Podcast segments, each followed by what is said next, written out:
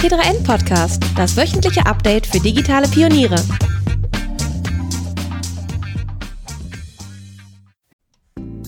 Herzlich willkommen zu einer neuen Folge des T3N Podcasts. Heute mit einer Premiere für ein neues Format. Wir wollen euch nämlich in Zukunft ungefähr einmal im Monat Pioniere der Digitalbranche vorstellen. Also Menschen, die sich trauen und Dinge in die Hand nehmen, die Risiken eingehen, die mutig sind und manchmal ganz ohne Angst nach vorne gehen und experimentieren und vielleicht vorher gar nicht wissen, was hinten dann dabei rauskommt. In den Gesprächen wollen wir versuchen, dahinter zu kommen, wie ticken diese Pioniere denn? Was treibt sie an? Was motiviert sie? Wie, wie arbeiten sie? Und was ist ihnen wichtig im Leben? Und im besten Fall können wir dann, wir Moderatoren und natürlich auch ihr Hörer, euch von diesen Menschen inspirieren lassen, denn nichts inspiriert bekanntlich mehr als eine persönliche Geschichte. Viel Spaß beim Hören.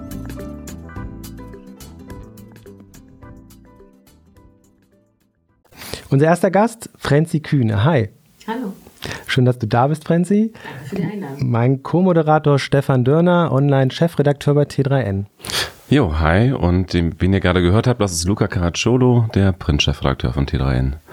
Herzlich willkommen. Franzi, ähm, warum haben wir dich ausgesucht? Äh, du hast vor anderthalb Jahren bist du so extrem durch die Presse gegangen, weil du, das war die Nachricht damals, so die erste Aufsichts, nee, die jüngste so Aufsichtsrätin Deutschland warst. Und zwar in der Freenet AG. Ähm, da bist du immer noch drin. Genau. Aber deshalb haben wir dich eigentlich gar nicht ausgesucht. Das ist ja das Interessante, sondern du hast, oder auch deshalb, aber du hast ja vor zehn Jahren schon eine Social Media Agentur gegründet. Vor zehn Jahren erinnern wir uns, oder sogar noch länger, 2008 war das, wir sind ja schon in 2019. Genau, wir sind jetzt im elften Jahr. Im elften Jahr. Und ähm, die, der Name ist so interessant, den, den äh, ich habe irgendwann angefangen, als ich meine Notizen aufgeschrieben habe, nur noch von TLGG zu, zu, zu sprechen und zu schreiben, denn sie heißt Torben, Lucy und die gelbe Gefahr. Wie kommt man denn auf so einen Namen? Das ist äh, relativ einfach. Wir sind drei Gründer. Ähm, Christoph und ich haben in 2008 zusammen gewohnt in der WG und wir hatten so Eierbecher, Namenseierbecher, die vor uns standen, als wir überlegt haben, wie soll denn diese Firma heißen. Und äh, da stand Torben und Lucy drauf. Das waren unsere Fake-Namen damals und äh, die ulkigsten Namen, die wir in diesem Regal von Eierbechern finden konnten.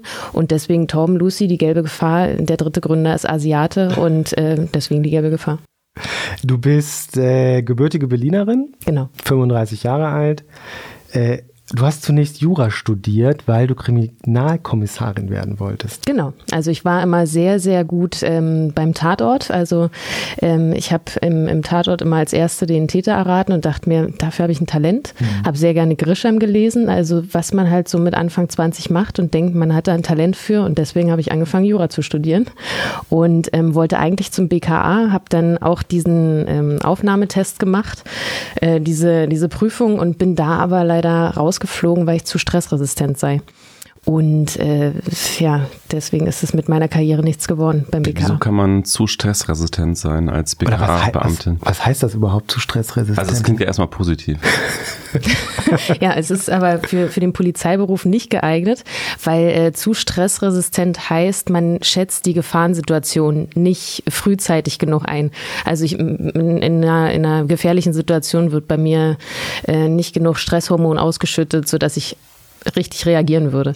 Das haben sie damals gesagt. Und da gibt es Tests für? Oder? Genau, das war so ein, so ein Psychotest, wie man den halt sich vorstellt, wenn man zur Polizei will. Also so, ich weiß nicht, in welchen Berufen es sowas noch gibt, aber es ist so ein Eignungstest. Aber so zum Ankreuzen oder zum haben die dich in irgendeine Situation? Nee, nee, zum okay. Ankreuzen ist es. Also das war die erste Stufe wirklich, die man da so macht und danach wäre der Sporttest dran gewesen.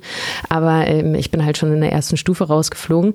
Aber ähm, das Erstaunliche war, dass ich ein paar Wochen später auf einer Party das jemand erzählt habe und die die sagte dann, ja, mein Papa arbeitet bei der Polizei und der sagt immer, wenn, wenn man so ein Argument hört, dann ist die Frauenquote im Einstellungsjahr einfach zu hoch und deswegen bin ich da nicht reingekommen. Ah, okay, also Fake, Fake-Grund quasi. Ja, ich weiß nicht, ob es stimmt. Ich äh, ja, habe das so in Erinnerung. Du hast dann, äh, weiß ich nicht, weiter studiert äh, und irgendwann das Studium abgebrochen, um TLGG zu gründen. Nee, ich habe ähm, weiter studiert und nebenbei angefangen, ähm, bei Frogster zu arbeiten. Das ist ein Computerspiele-Publisher äh, waren Computerspiele, Publisher, die wurden mittlerweile gekauft und ähm, habe dort zusammen mit meinen beiden späteren Gründern von TLG das Online-Marketing aufgebaut. Und äh, damals, 2007, kam gerade Facebook in Deutschland auf, äh, Twitter und irgendwie wussten die Unternehmen nicht so wirklich, was sie damit machen sollen. Und ähm, wir haben das halt für, für Frogstar aufgebaut, Communities aufgebaut und sehr viel mit Community Management beschäftigt. Und das war unsere, unsere Leidenschaft. Mhm. Und dann dachten wir, okay, so Gaming-Umfeld ist jetzt nicht ganz so unser, unser Ding. Wir mhm. sind alle drei privat keine Gamer. Das ist eine sehr spezielle Gruppe. Mhm. Und ähm, das, was wir hier für Frogstar machen, können wir eigentlich auch für andere Unternehmen machen. Und dann haben wir gesagt, lass mal was gründen. Und war da schon damals die Nachfrage da? Also haben die Unternehmen schon verstanden, was Facebook ist und warum das relevant ist? Oder musstet ihr eigentlich erstmal Grundlagenarbeit leisten und die Leute überzeugen, dass sie überhaupt so was Komisches buchen wie Social Media Marketing? Wir sind damals tatsächlich mit, mit unseren Köfferchen voll Social Media immer zu dritt durch Deutschland gezogen, sind zu irgendwelchen Unternehmen gefahren, haben sehr viel mit klassischen Werbeagenturen zusammengearbeitet, die damals eben die Anfragen von ihren Kunden hatten. Also wie sollen sie mit diesem Facebook und Twitter und dieses ganze Neue, was da passiert, umgehen? Und die hatten halt auch keine Antwort darauf. Und die haben sich gerne dann dieses kleine Expertenteam aus Berlin mit dem lustigen Namen dazu gebucht. Und äh, so, so ist es aufgekommen. Aber wir hatten auch relativ schnell dann unsere eigenen Kunden, ähm, sodass wir, dass wir da relativ schnell wachsen konnten. Und ähm, das heißt, TLGG gibt es seit elf Jahren jetzt, elfte Jahr. 2015 wurdet ihr übernommen von Omnicon, aber ihr seid beide noch, äh, beide ähm, zu dritt noch in der Geschäftsführung und leitet quasi die Agentur. Genau. Ähm, dann, ihr habt sogar ein Büro in New York äh, eröffnet, ich glaube letztes Jahr oder dieses? Hm, ist, glaube ich, schon ein bisschen länger. Ich ja. glaube, schon zwei Jahre ist es ja. ja. Mhm. Okay. Wie viele Leute habt ihr da? Das sind jetzt so um die zehn Mitarbeiter. Okay. Und betreut Kunden vor Ort quasi?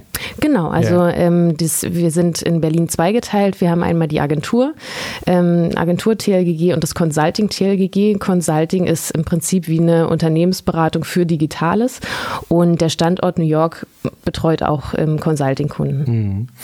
Ähm, ja, und dann kam ein Anruf von Freenet 2017. Mhm. Genau. Was wollten die von dir? Ähm, die haben gesagt, hey, Frenzi, wie sieht's aus? Digitalexpertise, wir, wir brauchen Digitalexpertise im Aufsichtsrat. Hast du äh, Lust dabei zu sein? Willst du dich zur Wahl stellen? Mhm. Und ähm, ich dachte mir, okay, Aufsichtsrat, was macht eigentlich ein Aufsichtsrat? Und hatte keine Ahnung und äh, dachte mir dann aber, oh, ist was Neues, lass mal machen. Und mhm. ähm, bin dann da so, so reingeschlittert quasi, hab, äh, hab mit verschiedenen Leuten mich unterhalten, was so ein Aufsichtsrat macht und wie das aussehen könnte. Ähm, wusste aber gleich, okay, das ist, äh, scheint irgendeine Spitzenposition im Unternehmen zu sein. Ich habe noch nie im Unternehmen oder in einem Konzern äh, wirklich gearbeitet und ähm, das, das muss ich machen. Das ist eine neue Herausforderung. Und wenn man sowas gefragt wird, dann äh, sagt man da nicht nein, schon gar nicht als junge Frau, wo wir die ganze Zeit darüber uns beklagen, es gibt keine Spitzenposition mhm. für Frauen. Mhm. Und da war das dann klar, dass ich mich da zur Wahl stelle. Und es war dein erstes Bewerbungsgespräch, hast du mal richtig, gesagt. Richtig. Du hast vorher nie ein Bewerbungsgespräch gehabt, sondern beziehungsweise schon viele, aber immer auf der anderen Seite als Arbeitgeber. Richtig, genau. Also immer auf der anderen Seite. Das war wirklich das erste Gespräch, wo ich mich so vorstellen musste. Und ich äh, habe davor auch so dieses so Bewerbungstraining gemacht. Also wie, wie stelle ich mich eigentlich vor? Das war ich überhaupt nicht gewohnt, mhm. dann auf dieser anderen Seite zu sitzen und äh, zu sagen, was ich alles mache, das so zusammenzufassen und mich so darzustellen. Also war eine komplett neue Situation.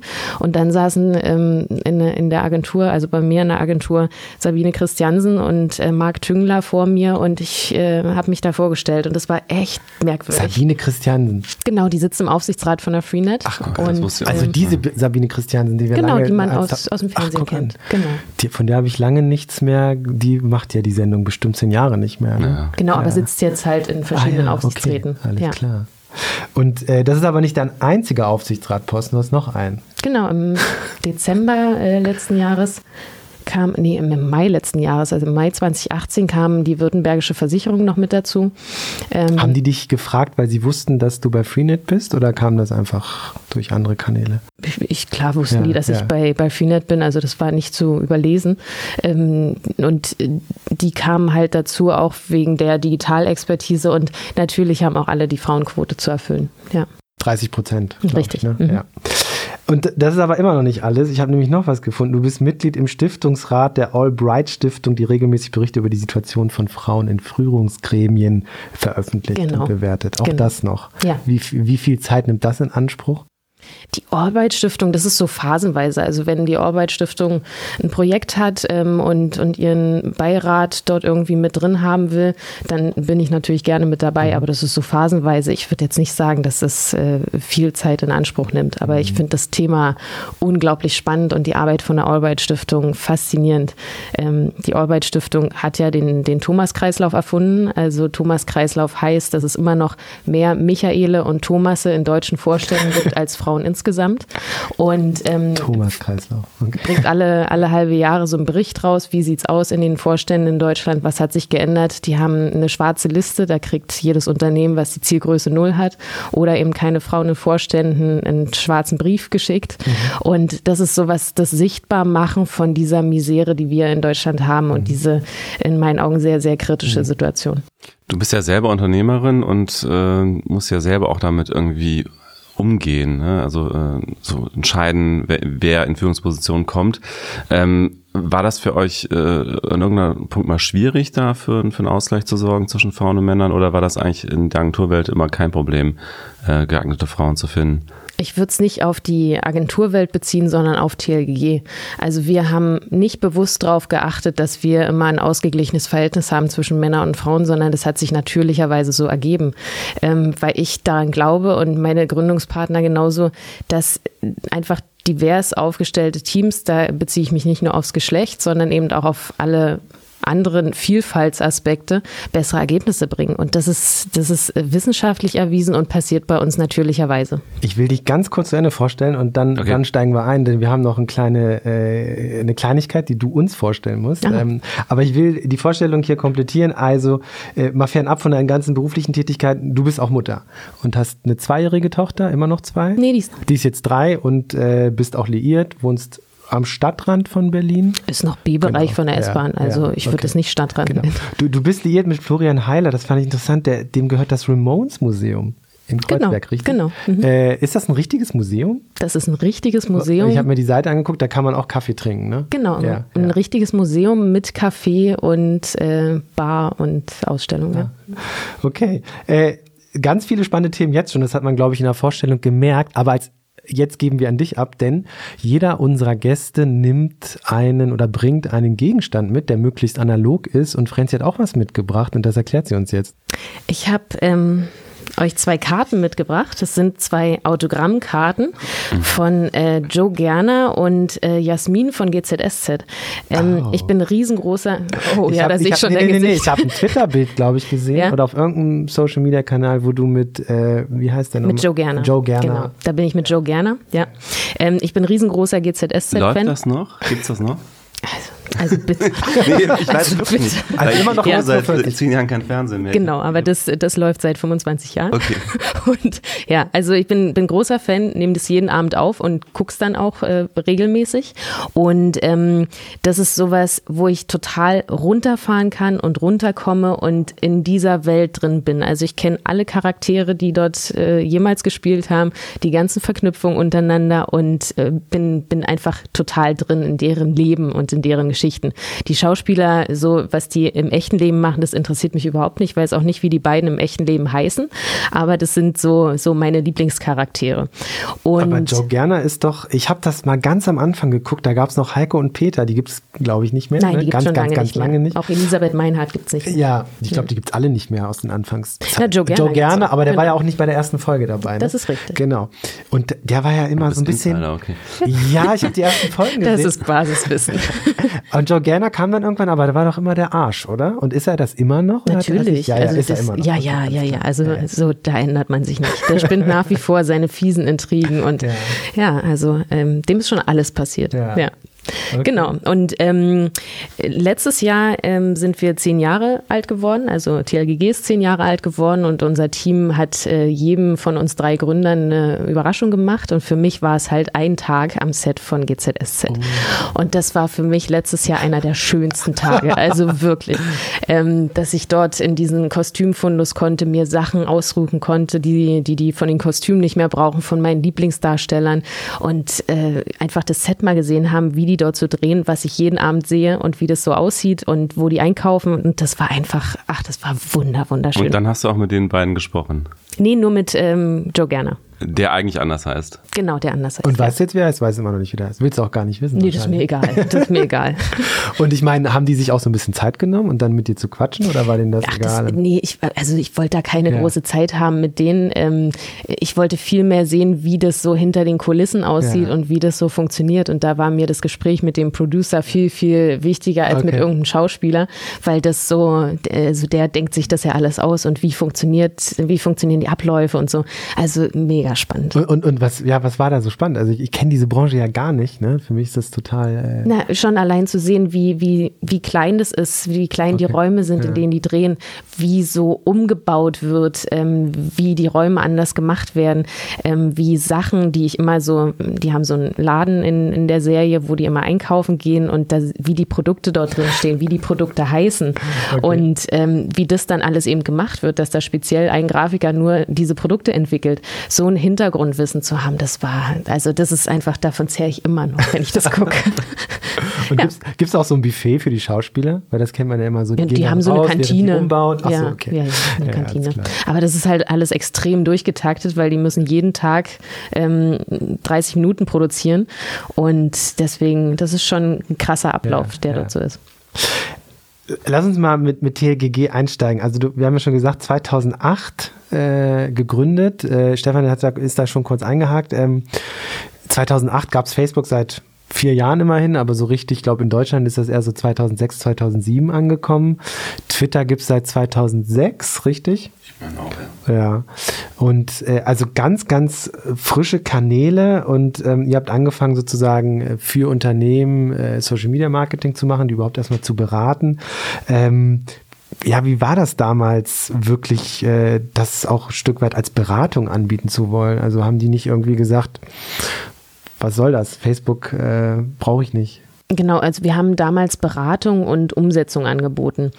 Und die Unternehmen, die waren sich halt so unsicher, die Marketingabteilungen waren sich wahnsinnig unsicher, ob ähm, sie irgendwie Facebook bespielen sollten oder Twitter oder andere Kanäle oder eben nicht. Und ähm, die dachten so ein Stück weit, na ja, das ist jetzt so ein, so ein Trend, das geht schon wieder weg, das hört schon irgendwie wieder auf. Und äh, wir haben denen halt klar gemacht, dass das nicht wieder aufhören wird, sondern dass das der Anfang ist von, von etwas, was sie unbedingt mitnehmen müssen. Und ähm, dann haben wir sie beraten, wie sie die, die Kanäle aufbauen, ähm, was wichtig ist und dann eben das Community Management für die gemacht und unterschiedliche Kampagnen. Und das war, war so der, der Anfang in dieser mhm. Richtung. Wer, wer war so der erste große Kunde? Ich würde sagen damals äh, Subway Sandwiches Aha. und ah, okay. äh, Nutella. Nutella. Okay. Mm. Und dann habt ihr da, also wie kann ich mir das vorstellen, habt ihr dann einen Facebook-Account für die aufgemacht Richtig, und so? Ja, also Facebook. ganz klassisch und dann die ersten Posts gemacht und so. Genau, und dann mit so Aktionen, die die offline eben hatten, verknüpft. Wir haben dann die Aktionen begleitet, sind zu irgendwelchen ähm, Store-Eröffnungen von Subway-Filialen mitgefahren und haben das dann so filmisch begleitet mhm. und äh, Fotos davon gemacht und eben so die Community mit solchen Inhalten bespielt. Mhm. Und gab es also, mal einen, einen großen Shitstorm in der Anfangszeit oder habt ihr das umschifft? Ah, da gab es einen, damit sind wir sogar in der Tagesschau gelandet. Oh. Mit Nutella vielleicht? Nee, mit Nutella nicht. Das war ein bisschen später. Oh Gott. Und ich kann mich aber nicht erinnern, was das war. Aber ich kann mich erinnern, dass wir damit in der Tagesschau gelandet sind und dass es ein Riesendrama war, irgendwas. Aber ich kann mich nicht erinnern, welcher Kunde das war. Das ist wirklich äh, sehr, sehr lange her. Aber irgendeinen Shitstorm gab es und so kleinere Shitstorm, klar, bei Nutella, also so, so Anfragen zu Palmöl mhm. und so weiter, natürlich, klar. Aber dafür hat man sich halt auch mit dem Kunden darauf vorbereitet und so äh, eine, eine Guideline entwickelt, sodass wir im Community Management darauf reagieren konnten.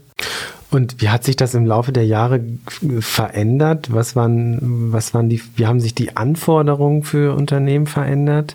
Du meinst zu, im also Vergleich was, zu heute? Äh, also in dem Vergleich zu früher. Zu, nee, ne? natürlich im Vergleich ja, zu früher, aber genau. du meinst aus heutiger Sicht? Ja. Mhm. Oh, es hat sich enorm viel geändert. Also äh, das hat sich, würde ich sagen, schon nach ähm, vier, fünf Jahren, nachdem wir das gemacht haben, sehr, sehr gedreht. Mhm. Also für, wir waren damals verankert in der Marketingabteilung von einem Unternehmen und haben denen erklärt, wie die Kommunikation im Digitalen funktioniert und welche Kampagnen sie machen müssen ähm, und sind dann dazu übergegangen, an die äh, Führungsebene von Unternehmen ranzugehen und denen zu sagen, wie so eine große Strategie dafür aussehen müsste, wenn sie digital wirklich ernst meinen. Also mhm.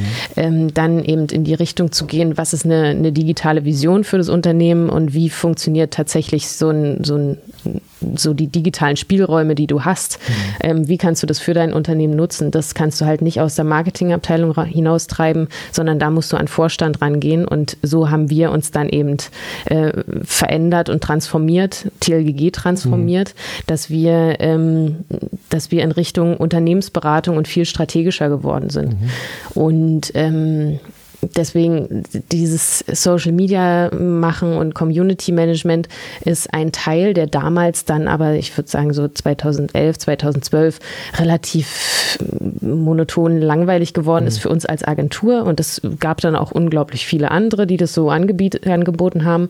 Und deswegen haben wir gedacht, okay, wir müssen einen Schritt weiter gehen und ähm, sind halt auch heute noch immer, äh, immer noch der Ansicht, dass es ein Unternehmen selber aus sich heraus können muss und es dafür eigentlich keine Agentur bedarf für so klassisches Social Media und wie man so mhm. Kanäle bespielt. Mhm. Also wir versuchen deswegen, also als Agentur Unternehmen dorthin zu bringen, das selber zu können.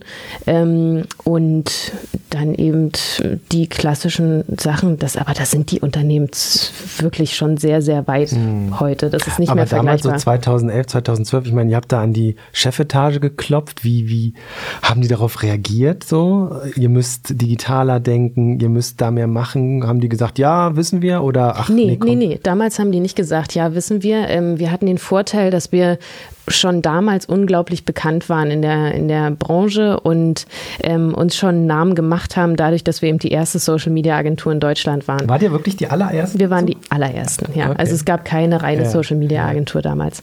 Ähm, und dann in, in diesem Schritt hatten wir schon den gewissen Vorsprung und die Expertise. Wir waren auf allen Veranstaltungen, wo man hätte reden müssen und hatten damals schon einen Namen.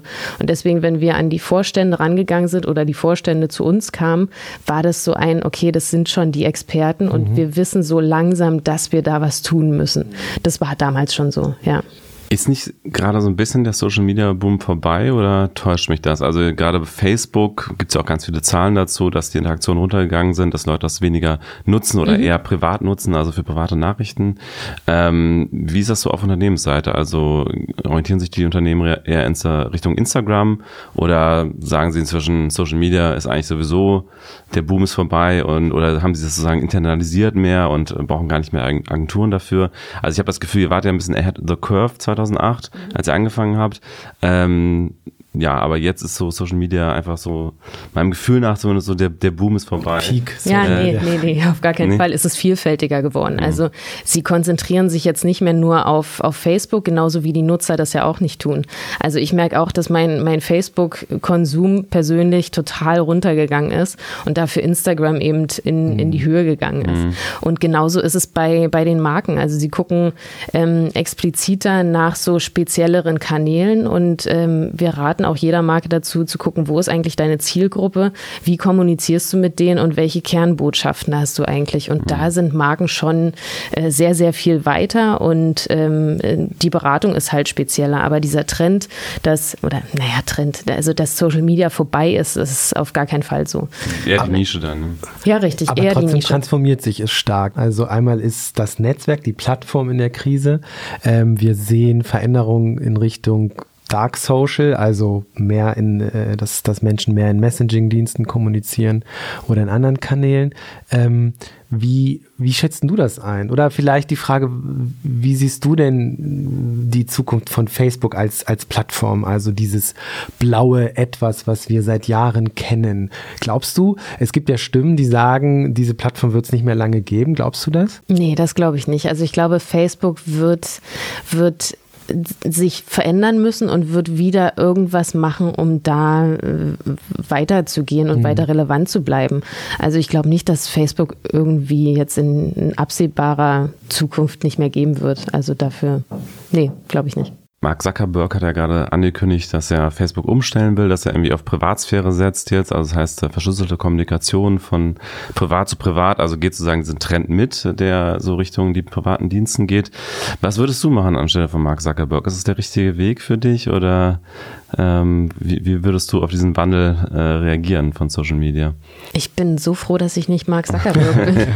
ähm, also ich, ich finde, er macht da alles richtig, so zu gucken, wo sind die Nutzer gerade und was machen die, was wollen die und darauf eben einzugehen. Und ähm, deswegen glaube ich, er wird da schon die richtige Strategie haben. Ich glaube, man muss grundsätzlich so Sachen ausprobieren ähm, und gucken, was fliegt und was nicht. Und dafür, also in, in, diesen, in dieser Systematik passiert mir gerade ein bisschen zu wenig bei Facebook. Also Sachen ausprobieren und mal, mal so neue, neue Tests machen, hm. ähm, da sehe ich keine Veränderung und das geht mir alles ein bisschen zu langsam.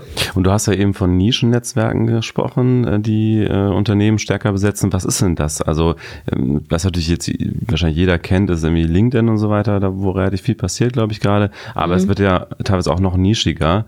Äh, nutzen auch Unternehmen schon sowas wie TikTok für Marketing? Kommt wahrscheinlich auf die Unternehmen dann an. Ne? Es kommt sehr stark auf die Unternehmen drauf an und ähm, auch sehr, sehr stark auf die Zielgruppe. Mhm. Also so, wir hatten, wir hatten Kunden, die eine sehr, sehr junge Zielgruppe äh, bespielen wollten und äh, die haben dann Snapchat-Kampagnen äh, gemacht. Aber sowas ist eher die Ausnahme tatsächlich. Mhm. Aber siehst du irgendwelche Nischennetzwerke, die gerade sagen, noch so klein sind, dass sie von der Mehrheit nicht bemerkt wurden, aber gerade äh, sehr klares Momentum haben und vielleicht das nächste große Ding werden können? Ah, ich persönlich habe gerade sehr den Fokus auf Instagram und ähm, mhm. die Innovationsgeschwindigkeit von Instagram. Also wie schnell dort neue, neue Features gespielt werden und neue ähm, Funktionen an den Tag gelegt werden, das finde ich mega spannend gerade. Also glaubst du wahrscheinlich drauf. auch nicht an die große Zukunft von Snapchat dann noch, weil sie dann doch zu gut kopiert wurden oder auch dann teilweise teilweise nochmal. Wahrscheinlich, wahrscheinlich. Aber ich habe mal, ich habe mal Zahlen vom Spiegel gehört, ähm, die waren sehr erstaunlich, also hoch, was so die Interaktionsrate und was die Leute angeht, die sie über Snapchat erreichen. Habt ihr Anfragen zu Snapchat oder habt ihr auch gemerkt, das geht extrem runter? Nee, wir sind, also wir sind auch als Agentur Partner von Snapchat. Ja. Also wir, wir ähm, bieten das schon unseren Kunden an. Äh, was ich sagen wollte, ist, dass, äh, dass das immer zur Zielgruppe passen muss und wirklich zu dem Kunden und den Inhalten, die dort gespielt werden. Mhm. Welches Netzwerk Netzwerk man dann eben nutzt. Hm. Ich habe äh, eine Frage, muss ich noch stellen zu euren Kunden. Und zwar, äh, du hast ja auch gesagt, ihr berätet jetzt eher so auf strategischer Ebene. Und eine eurer Kunden ist Spotify. Und da habe ich mir gedacht, wozu braucht Spotify eine digitale Beratung? Also so ein digitales Unternehmen durch und durch braucht eine digitale Beratung? Kann Na, das äh, vorstellen? Also Spotify ist nicht mehr unser Kunde, okay. also schon sehr, sehr lange nicht mehr. Ja. Ähm, aber auch Spotify will sich ja unterschiedliche Märkte erschließen. Mhm. Und äh, ich, das, das war damals das Thema, also wie erschließt man sich den, den deutschen Markt, welche Kampagnen kann man dort machen, ähm, wie kann man ähm, Influencer ansprechen. Also Influencer-Marketing ist ja auch mhm. was, wonach wir häufig gefragt mhm. Genauso war es eben bei Netflix, was auch mal unser Kunde war. Okay, und da, okay, da geht es dann eher um Markterschließung und Richtig. vielleicht auch Recruiting, kann das auch sein? Ist das ein Recruiting Thema? eher weniger. Ja, aber Recruiting macht ja auch. Also die Unternehmen, die sozusagen ähm, ja, gutes Personal brauchen und nicht finden und ihr helft denen auch, oder? Ähm, das, ist, das ist was, was bei uns mit abfallen könnte, aber wir sind ja. kein, kein Recruiter oder Personalvermittler. Ja. Aber wenn wir zum Beispiel für Unternehmen eine Innovationsabteilung aufbauen, einen neuen, neuen Standort, der sich mit Innovation beschäftigt, gehört das Thema Recruiting natürlich dazu. Also dann mhm. unterstützen wir klar ähm, nach der Suche nach einem Head, nach einem Leiter für dieses Innovation Center und sind da schon beteiligt. Ja. Ihr seid jetzt 200 Leute genau. in Berlin-Kreuzberg. Wie, wie kann ich mir das vorstellen? Wie ist die Arbeit so bei euch? Also wenn ich da jetzt reinkomme, ich habe so ein paar Beschreibungen gelesen, äh, Interviews, Bällebad natürlich. Ja, ja, auch. natürlich. Äh, wahrscheinlich habt ihr auch einen Tischkicker und eine, eine teure Espressomaschine irgendwo stehen. Also, oh ähm, Gott, ja, scheiße, das haben wir alle. Ne? ja, äh, äh, Stefan und ich sind halt äh, regelmäßig bei Startups oder so. Und das ist, klar, irgendwann ähnelt sich. Wir sind ja, ja. ja auch relativ startupig als T3N immer noch. Wir haben auch eine, wir haben sogar mehrere Espressomaschinen. Ja, wir haben Kickertisch. Auch, auch Tischtennis. Tischtennisplatte, ja, alles, alles, was man braucht. Ähm, aber wie kann ich mir denn so die tägliche Arbeit bei euch vorstellen? Wie seid ihr organisiert? Wir sind ähm, sehr sehr gut organisiert. Also wir haben eine Organisation gebaut, ähm, wobei ich dazu sagen muss, die ändert sich auch jedes Jahr, ähm, die im Moment so aussieht, dass wir in unterschiedlichen Units, sieben Business Units unterteilt sind. Dort arbeiten so zwischen 10 und 20 Leute drin.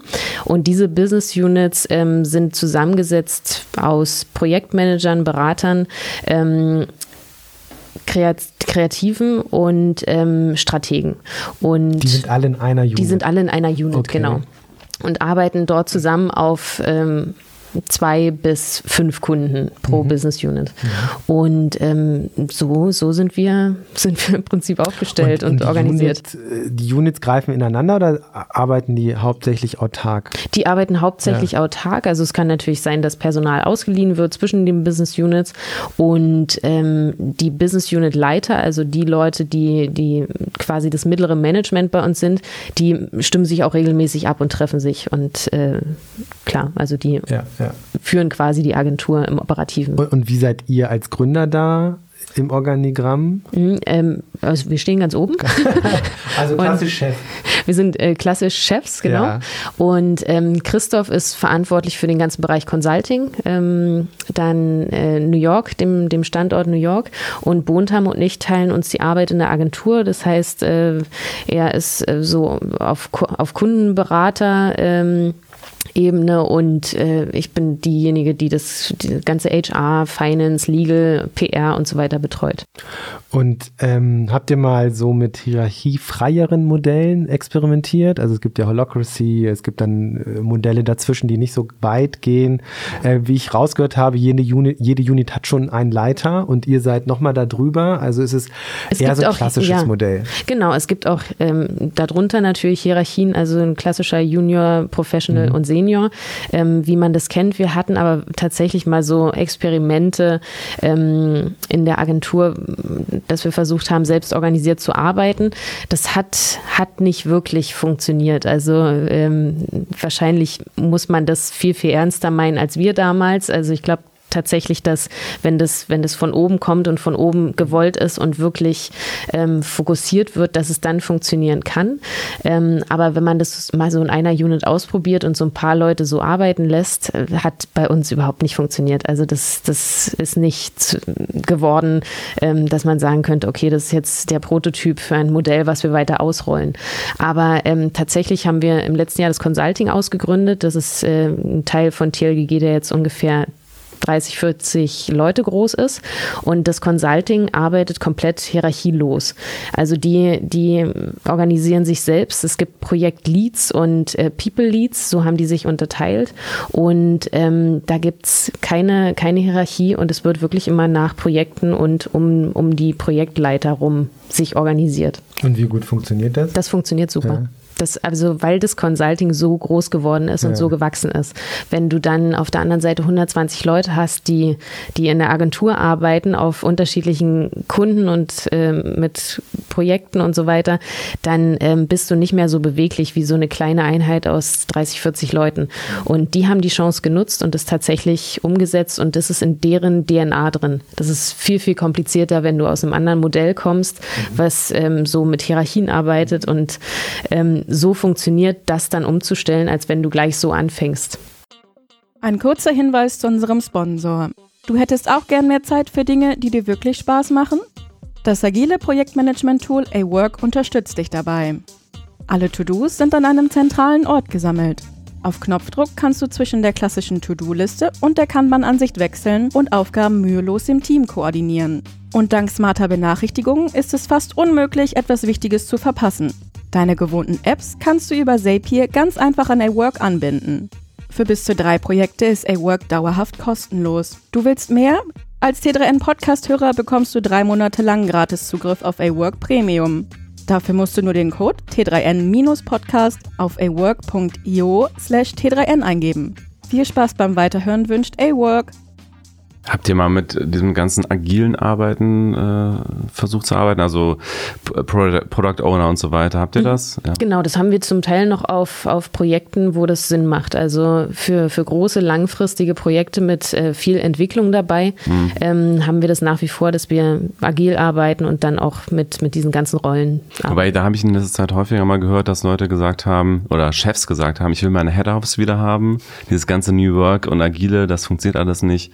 Äh, ich brauche wieder Struktur und Head-Offs, aber ähm, ihr habt ja wahrscheinlich auch so eine Mischform, ne? Also ihr habt genau, ja schon eure Head-Offs. Hm. Ja. Genau, die Mischform macht's und äh, also ich gebe zu, dieses neue Arbeiten und auch so die, die neue Generation, die dort so heranwächst und auf den Arbeitsmarkt kommt, ist es mega anstrengend. Also es ist nicht schön, das zu führen. Mhm. Aber Warum?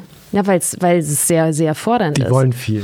Die wollen sehr viel. Ähm, die, die denken, sie, sie können auch schon sehr viel, obwohl sie halt sehr am, am Anfang stehen, mhm. lassen sich wenig sagen und du musst, du musst gucken, wie, wie agierst du da, wie kommunizierst du mit, mit, dieser, mit, diesen, mit dieser Art Menschen und ähm, was gibst du auch als Incentive und wie viel Vertrauen gibst du? Es ist, weil es geht immer darum, so eigenverantwortlich zu arbeiten mhm. und Eigenverantwortung zu haben. Ähm, und hast du da was also wie kommunizierst du mit solchen Menschen oder mit ja. diesen jungen, mit mhm. dieser jungen Generation? Was hast du da festgestellt? Wie, wie läuft es am besten? Ich glaube, das funktioniert am besten, wenn du sehr transparent kommunizierst, den Rahmen festlegst und sehr explizit, was sehr, sehr schwer ist, festlegst, was der Rahmen ist und das so, so klar machst und dass sie sich aber innerhalb des Rahmens frei bewegen dürfen. Aber dieses Verantwortung übernehmen, alle schreien nach Verantwortung, mhm. wenn es dann tatsächlich soweit ist und irgendwas schief schief läuft, mhm. will keiner mehr die Verantwortung mhm. haben. Mhm. Und das ist so diese, diese Gratwanderung, wo man ein Stück weit auch ähm, Erziehungsarbeit machen muss. Wir haben in der aktuellen Ausgabe des T3-Magazins genau das zum Thema gemacht, also New Leadership, äh, Team Anti-Chef heißt die Ausgabe. Und mhm. da haben uns die Unternehmen, mit denen wir gesprochen haben, erzählt, dass, äh, und die Selbstorganisation eingeführt haben, dass das so heftig war und krass und so an die Grenzen gegangen sind, dass wenn sie es vorher gewusst hätten, es nicht gemacht hätten. ja. ähm, weil äh, auch das die Erfahrung, äh, oftmals möchten die Mitarbeiter mehr Verantwortung mhm. und wenn es dann drauf ankommt, so hier, mach mal, dann auch eher so eine Rückzugsbewegung wieder genau. stattfindet. Ach so, ich muss das jetzt verantworten. Oh Gott, oh Gott, ich muss jetzt eine Gehaltsverhandlung führen. Ich muss jetzt meinem Freund, der bis vor immer mein ja. Freund war, jetzt als Vorgesetzten äh, doch weniger Geld geben. Und das, also das ist alles gar nicht so einfach. Ne? Nein, nein, es ja. ist mega, mega schwierig. Und wenn dann noch so Freundesebenen mit dazukommen mhm. und so persönliche, persönliche Sachen und persönliches Feedback auf so einer Ebene, das ist halt, ja, es ist schwer auszuhalten. Wie, wie, wie machst du das denn? Also ich meine, du bist ja mit deinen zwei Gründern jetzt im elften Jahr. Und da wird es ja sicherlich Agenturmitarbeiter oder Mitarbeiterinnen geben, die auch schon lange dabei sind, die ihr lange kennt. Mhm. Und ähm, hilft es, hilft es, dass man so lange dabei ist oder ist das manchmal sogar störend, wenn man so ein bisschen fast schon auch mal eine freundschaftliche Beziehung zu Mitarbeitern hat, wenn es dann sozusagen um mal Gehaltsverhandlungen geht oder um Grenzen aufzuzeigen und dann kommt man in so einen Konflikt. Ist das ein Problem? Oh, das ist eine schwierige Frage, weil ich. Ähm, ich stelle das manchmal so fest, ne? Also man. Ja, ja, äh, nur so, ne? bei, bei, also die, also ich würde jetzt nicht sagen, dass ich mit, mit den Mitarbeitern eine freundschaftliche Verbindung habe. Mhm. Also ähm, das, ist, das ist nicht so, dass wir uns am Wochenende auf ein Käffchen treffen mhm. oder so. Ähm, deswegen, da haben wir schon immer sehr, sehr klar eigentlich getrennt. Und also so, deswegen würde ich es nicht so bezeichnen. Also wir haben da so diese Arbeitsebene, die sehr partnerschaftlich ist, aber keine äh, Freundesebene. Mhm. Das heißt, du ähm, mit, mit Kollegen aus der Agentur hast du jetzt privat sozusagen gar nicht so viel zu tun. Nee, ja, nicht so viel. Ja, okay. Und deswegen fällt es mir auch leichter, ja, da dann Feedback zu geben.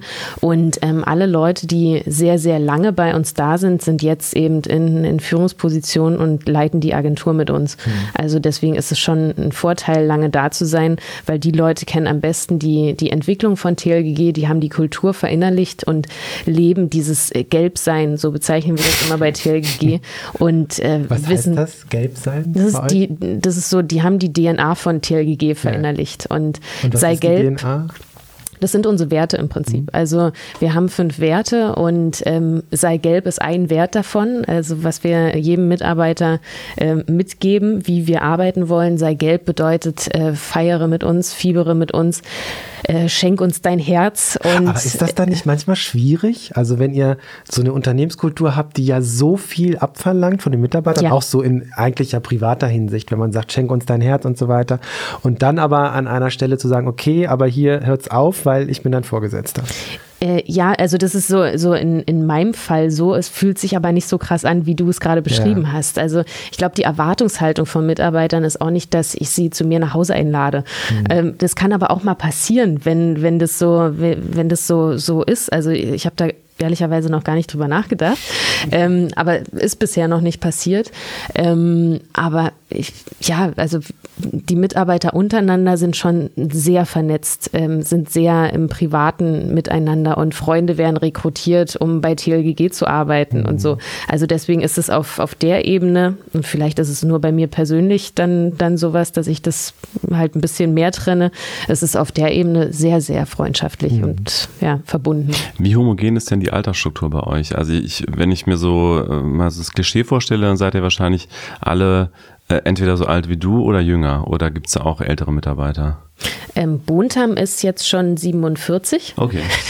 ähm, aber das ist der, ja, und der, der Älteste. Älteste ja. mhm, genau, aber so Durchschnitt ist bei uns, ich glaube, 32. Mhm. Ähm, und es sind schon sehr, sehr viele Junge dabei, für die TLG die erste Station im Arbeitsleben ist. Ja. Und merkst du Unterschiede zwischen äh, deiner Generation und den jetzt ganz jungen, also die Generation Z nennt man sie ja, glaube ich. Also gerade auch was Strukturen angeht. Also was ich häufiger gehört habe, ist, dass sie dann teilweise eigentlich tatsächlich lieber mehr Strukturen haben wollen. Also dieses ganz freie, hierarchiefreie Arbeiten wollen die oft gar nicht so zum Einstieg, sondern die wollen lieber klare Ansagen. Hast du das gemerkt oder gibt es da Unterschiede?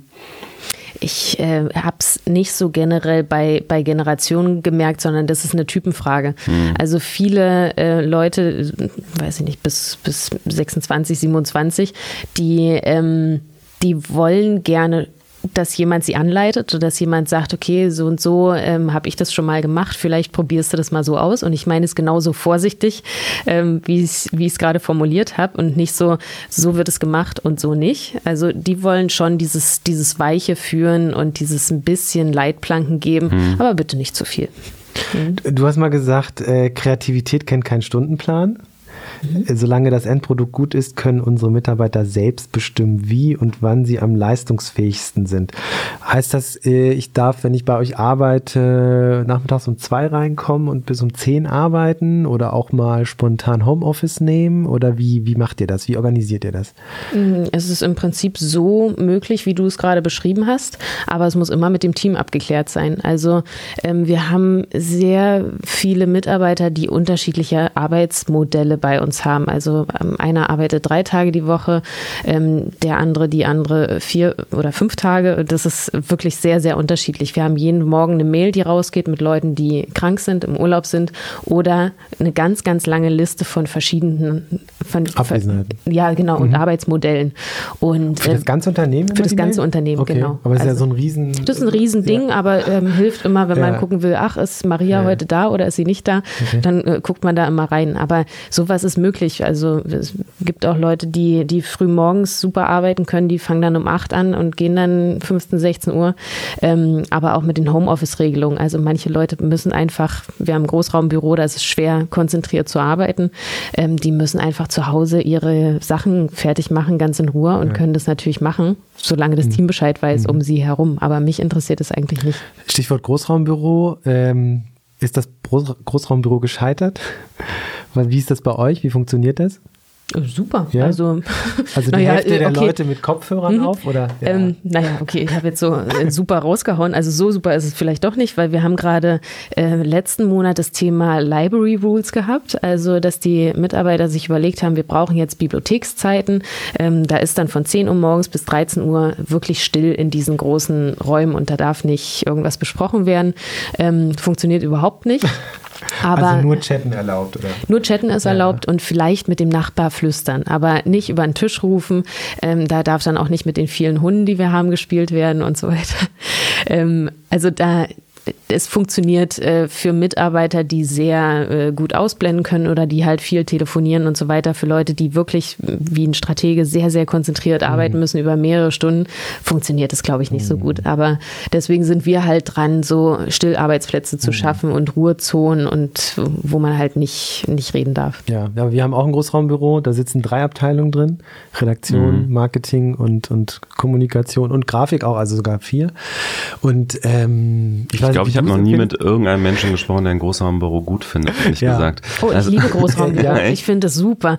Ich finde es ganz toll, wenn Leute ständig zu mir am Platz kommen können und äh, aber dann wirst mich du ja ständig machen. unterbrochen. Ja klar, aber Stillarbeit mache ich zu Hause. Also das ist da dafür dafür ist so ein Büro da zum Austausch und zur Kommunikation. Und, und das heißt, du schaffst ja bei Inseln äh, der Ruhe, dass du mal sagst, ich muss heute strategisch arbeiten, äh, ich bleibe heute zu Hause. Genau, also das ja. mache ich einmal die Woche fix, okay. ähm, dass ich jeden Dienstag versuche aus dem Homeoffice zu arbeiten. Ähm, hat unter anderem auch den Grund, weil ich um, am Nachmittag dann immer mit meiner Tochter schwimmen gehe und der Weg einfach Verschwendung wäre. Mhm. Genau. Okay. Ähm, ich finde eine Sache noch interessant, und zwar in Bezug auf TLGG und wie du arbeitest. Ähm, du hast mal gesagt, äh, wenn du dich entscheiden musst äh, zwischen zwei Möglichkeiten, dann ist das Bauchgefühl nach wie vor so der wichtigste Indikator für dich. Ähm, auf der anderen Seite ist ja Bauchgefühl manchmal auch, kann das völlig daneben liegen. Hast du da schlechte Erfahrungen auch mal mitgemacht? Gar nicht. Ich habe ähm, eher schlechte Erfahrungen gemacht, wenn ich gegen meinen Bauch entschieden habe. Und wenn ich. Aber äh, Bauchgefühl ist ja immer so der erste Impuls. Genau, der erste Impuls und so Intuition. Ja. Und ähm, ich glaube, ich habe eine sehr, sehr gute Intuition und es war wirklich so erfahrungsgemäß, Mist und komplizierter, wenn ich mich gegen mein Bauchgefühl entschieden habe. Sei es bei Leuten, die, die ich einstelle, ähm, sei es bei irgendwelchen privaten Entscheidungen oder eben so ähm, in Verhandlungen mit Kunden, wenn es um, weiß ich nicht, Einkaufsverhandlungen oder so ging. Mhm. Ja, also es ist wirklich ein Bauchgefühl, auf das ich mich verlasse. Willst du eine Situation schildern, wo du dich bewusst gegen dein Bauchgefühl entschieden hast und am Ende war es die falsche Entscheidung? Also muss vielleicht nicht in die Details gehen, aber. Nee, aber das geht in Richtung, also was mir so als erstes einfällt, ist so Bewerber. Ja. Wenn ich im Bewerbungsgespräch sitze und merke, oh, das ist aber schwierig, aber fachlich ist der echt top, mhm. dann ähm, da sagt mein Bauchgefühl nein und ich stelle den nur ein, weil es fachlich irgendwie matcht mhm. und ähm, ich den halt so dringend brauche. Und, und lag es am Ende vielleicht einfach daran, dass ihr dann nicht zusammen ausgekommen seid, weil ihr vielleicht einfach zu unterschiedlich wart oder war es dann auch wirklich aus anderen Gründen die falsche Person und sie hat einfach schlechte Arbeit gemacht oder es waren andere Gründe, die, die ausschlaggebend waren, warum es dann die falsche Entscheidung war? Also das, das hat halt nicht gepasst zu diesem ganzen Wertekonstrukt mhm. wahrscheinlich und ähm, die Person hat sich dann auch nicht bei TLGG wohlgefühlt. Mhm. Also das ist ja auch sowas, ähm, geht man solche Werte mit, die wir so haben? Das ist auch wieder eine Frage. Die Werte würde mich auch nochmal interessieren. Du hast ja gesagt, ein Wert ist, ist gelb sein und das ist ja im Grunde jetzt eigentlich kein Wert, sondern das ist eher sozusagen das, was ihr geschaffen habt. Ähm, also so, das muss ja wiederum aus Werten irgendwie bestehen. Ähm, also was, was sind die anderen Werte? Bei uns sind Werte ähm, die Sache, wie wir zusammenarbeiten. Also es definiert so, ein, so einen Rahmen, wie wir zusammenarbeiten wollen.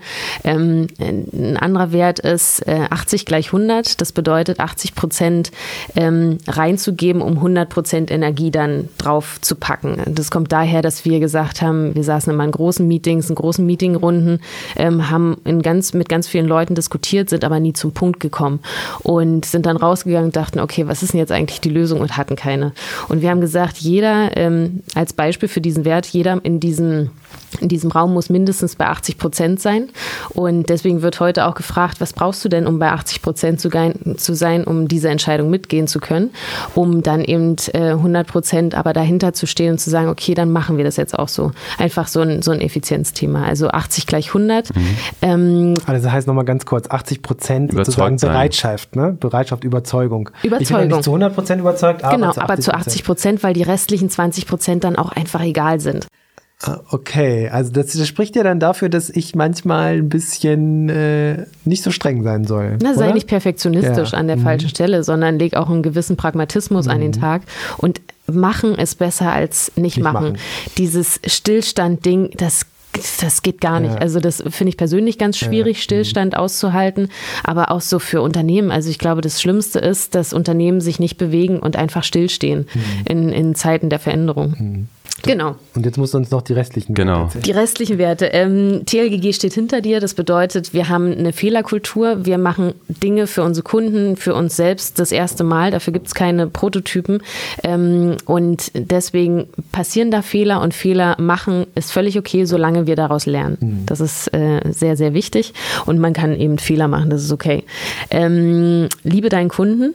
Also wir arbeiten für sehr viele unterschiedliche Branchen und sehr viele unterschiedliche Kunden, wo man sich auch teilweise in eine Branche sehr reinfressen muss, um sie erstmal zu verstehen.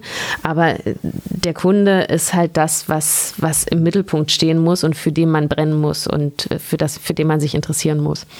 Und ähm, Einer fehlt noch. einer fehlt noch. ah, der, der kommt mir gleich. Ja. Ja, da komme ich gleich ich drauf. erstmal eine andere Frage stellen? Hm? Äh, du hast mal gesagt, dir fällt es manchmal sch- schwer, empathisch zu sein. Ja, das stimmt. Wie kann ich mir das vorstellen? Ich, heute, es heißt ja, heute muss jede Führungskraft empathisch sein. Das ist eine der wichtigsten Softskills, die man mitbringen muss. Äh, wie kann ich mir das im Alltag vorstellen? Wenn, bist du dann ungeduldig oder ähm, wie äußert sich das? Ja, ich bin schon generell sehr ungeduldig. Also so dieses äh, drumherum reden, nicht auf den Punkt kommen, nicht effizient sein, das macht mich schon sehr ungeduldig. Und da habe ich wenig Verständnis für, wenn jemand so ist. Und, Haust du auf den ähm, Tisch manchmal? Ja, na klar. Also Ja. Mhm. ich versuche dann einfach Sachen zu beschleunigen und schneller zu machen. Und das ist, also ich bin einfach sehr, sehr auf Effizienz ähm, getrieben und getrimmt und auch angewiesen. Mhm. Und was also, machst du, wenn du das Gefühl hast, es geht hier gerade alles viel zu langsam? Konkret? Was brauchst du, um bei 80 Prozent Ah zu ja, sein? kommt dann die Frage. Ja, Ja, ja, ja, ja. absolut. Also ähm, um das Ganze zu beschleunigen und dann auch demjenigen, der, wo ich das Gefühl habe, okay, jetzt geht's nur noch um so labern wollen und gehört werden, kann ich halt überhaupt nicht mit. Ja. Und deswegen, okay, was, was brauchst du denn jetzt? Mach eine konkrete Ansage. Mhm. Ist dir der fünfte Wert eingefallen? Oh, jetzt habe ich keine Zeit drüber nachzudenken. Nee, Der vielleicht kommt es einfach. äh, Sag einfach Bescheid, wenn es dir noch irgendwann einfällt. Ähm, was mich noch interessieren würde, ist, was, was treibt dich denn persönlich so an? Also du, du hast ja schon einen gewissen Ehrgeiz, das hört man ja schon raus. Du willst irgendwie Dinge aufbauen, du willst, äh, du willst auf den Punkt kommen, wie du selber sagst. Ähm, irgendwas muss dich ja wirklich antreiben. Ne? Das, ich meine, du ihr habt jetzt irgendwie eine große Agentur schon, ihr könnt ja eigentlich irgendwann auch mal sagen, genug Geld verdient, so jetzt Rente oder äh, irgendwie in Startups investieren und nur noch äh, Rentier sein oder sowas, aber irgendwie irgendwas treibt dich ja an. Also was ist was ist diese Motivation, die dahinter steht? Die Motivation ist Veränderung und dass ich wirklich sehr äh, gern Veränderung lebe und ähm, die Neugierde mich antreibt auf, auf neue Sachen, die passieren. Also das ist, das ist so bei TLGG mein größter Motivator, dass wir uns halt ständig verändern, dass immer was Neues passiert, dass ich nicht weiß, was, was ist morgen und was könnte passieren. Und wenn so Situationen sind, äh, positiv wie auch negativ, ähm, dass sich groß was verändert, was ich nicht vorhersehen konnte, finde ich das super. Aber das ist ja so Veränderung an sich, also äh, es muss nicht zum Besseren sich verändern oder es ist, weil es scheint ja so als äh, so, Nee, aber nee, genau, also das ist so, ähm, die Jahresendzeit ist bei uns immer wahnsinnig stressig. Also Kunden wollen ihr Budget geplant haben und äh, Kunden finden noch überall Budget und so weiter. Und das ist die Zeit, wo ich finde, dass ich am besten funktioniere, weil einfach alles so pam, pam, pam hintereinander weg und durchgetaktet ist. Funktioniere ich persönlich besser, weil es so, so sehr stressig ist, man sehr fokussiert sein muss, immer wieder, ähm, als so in der Sommerzeit, wo man, ach, der Ansprechpartner ist im Urlaub und es zieht sich alles so. Da bin ich viel zu abgelenkt dann und bin auch nicht besonders gut. Also deswegen, das ist sowas, was mich antreibt, wenn es immer ganz schnell alles geht und alles sich ganz schnell dreht. Muss sich da nicht die, äh, die Aufsichtsratssitzung eher frustrieren? Weil ich, ich weiß, ich war natürlich noch nicht in einer Aufsichtsratssitzung, aber das muss doch wahrscheinlich, so ein Konzern ist ja ein Dickschiff und der Aufsichtsrat ist auch nicht besonders operativ, der ist ja eher kontrollierend. Das heißt, ihr werdet irgendwie wahrscheinlich da sitzen mit ganz vielen Zahlen und Entscheidungen und ich stelle mir klischeemäßig eher so vor, äh, dass es da eher langsam, äh, langsames Tempo angelegt wird und ihr irgendwie Dinge mehr oder weniger abnickt ähm, oder diskutiert, aber man nicht so richtig spürt, dass sich gerade was verändert oder, oder wie ist das? Hm, stimmt, also da werde ich auch auf meine Geduld äh, überprüft, das ist richtig. Und so die, die Abläufe in Konzernen und äh, gerade so die Arbeit im Aufsichtsrat ist genauso wie du sie beschreibst, sehr, sehr langsam. Ähm, was mich da antreibt, ist halt die, die Zusammenarbeit mit dem Vorstand und die Veränderungen und tatsächlich so die, die Beratung, die man dort machen kann. Und mhm. natürlich werden dann dadurch irgendwelche Weichen gestellt und es werden, werden sich Sachen verändern, nur eben langsamer. Aber da hast du recht. Aber in so einen großen Konzern einzugreifen, ähm, genau. Der Hebel über, ist einfach größer. Genau, genau. Also mhm. das, das ist, ist schon die, die und Du hast auch das da. Gefühl, dass Dinge sich jetzt verändert haben bei Freenet und bei der württembergischen Versicherung, seit du da im Württembergische hatte ich eine, eine so, Sitzung, okay, das okay. ist äh, noch zu früh, okay. um da was zu sagen. Bei der Freenet bin ich jetzt äh, anderthalb Jahre und ich würde sagen, dass sich so langsam die ersten Sachen auftun, mhm. wo ich für mich das Gefühl habe, okay, das ist vielleicht ein Impuls, den ich gesetzt habe, ja. Wir sind bei Freenet. Ähm, ich will ganz kurz was zu dem Unternehmen sagen, weil Stefan und ich, als wir über uns in der Vorbereitung über Freenet unterhalten haben, haben wir so beide gedacht, Freenet, Freenet, was war das nochmal? Man kennt es irgendwie von DSL-Zugängen. Also ich hatte das noch. Ich glaube, mhm. ich habe über Freenet auch mal telefoniert. Da gab es ja diese Vor... Call by Call hieß es Dieses damals, Call by ja. Call, da hat man eine Vor, eine Nummer gewählt, bevor man die richtige Nummer gewählt hat und dann war es irgendwie 60 Prozent günstiger oder so. Was Freenet heute macht, ist nach wie vor Mobilfunkverträge verkaufen, nämlich Debitel und Mobilcom, Mobilcom gehören beispielsweise dazu. Es gibt Dienstleistungen im Bereich digitales Fernsehen. Äh, es gibt auch äh, Marken wie Gravis, gehört auch zu Freenet, fand ich interessant.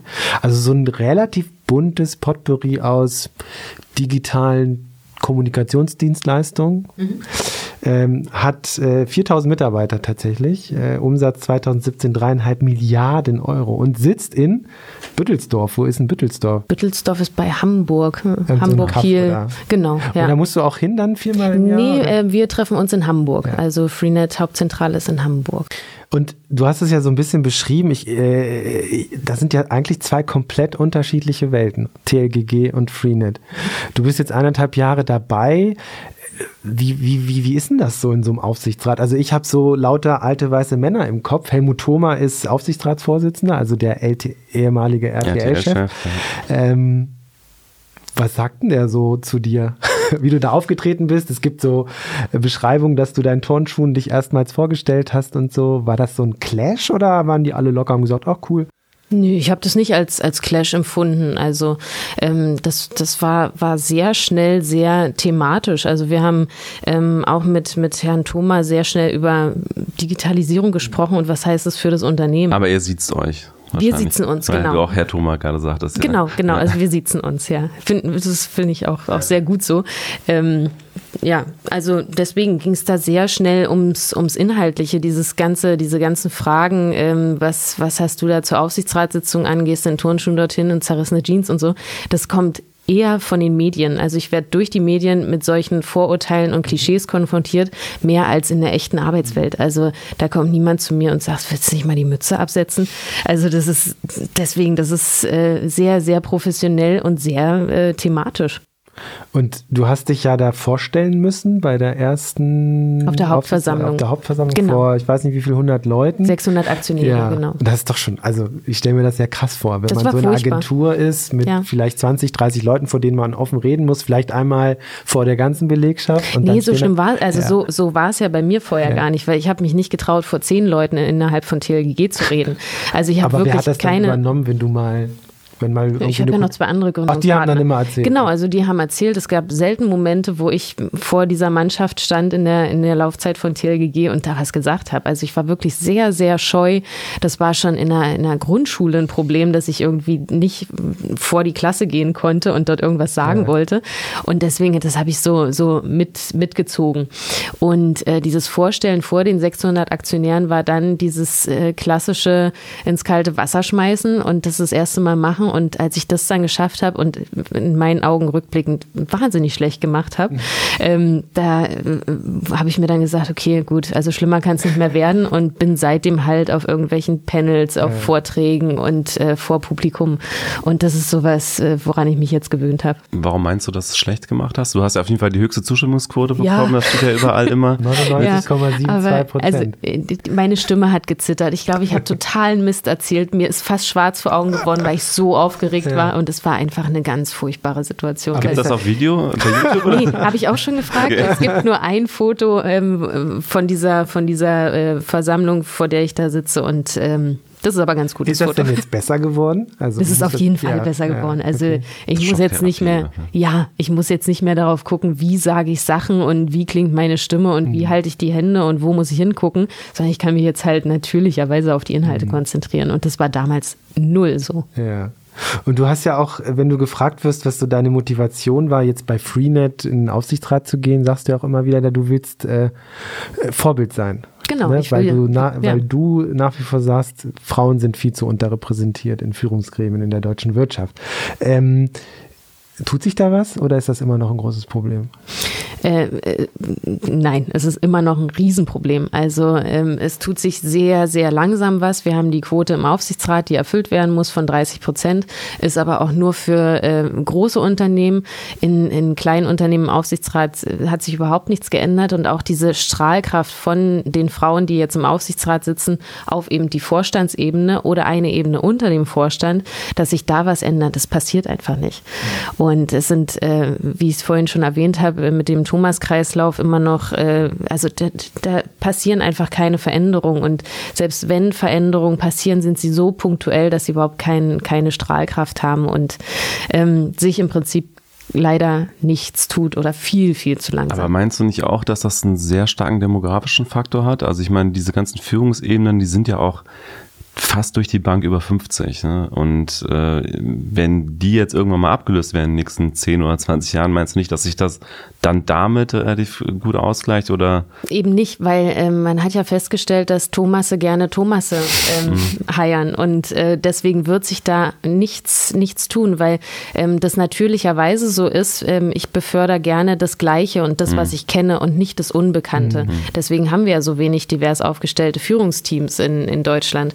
Und ein anderes Problem ist die, die Ebene unter dem Vorstand oder nochmal darunter, dass ab irgendwann spüren Frauen im Unternehmen diese gläserne Decke und dann kommen sie einfach nicht weiter. Und solange das sich so nicht dreht, ist es natürlich klar, okay, wenn, wenn der Vorstand neu besetzt werden soll, darunter aber keine Frauen sind, dann ähm, mhm. kann ich da auch nichts machen. Also das sehe ich auch aus, aus Unternehmersicht. Ich würde einen Teufel tun und da ähm, dann, dann irgendwelche externen Leute holen, weil ich eine, eine äh, Quote zu mhm. erfüllen habe, sondern ich will ja das Beste für das Unternehmen. Aber die Unternehmen müssen auf diesen Ebenen dann eben was tun, um dann intern die Leute hochzuholen. Und du hast mal gesagt, du warst mal eine Gegnerin der, der Frauenquote Absolut. und bist jetzt dafür.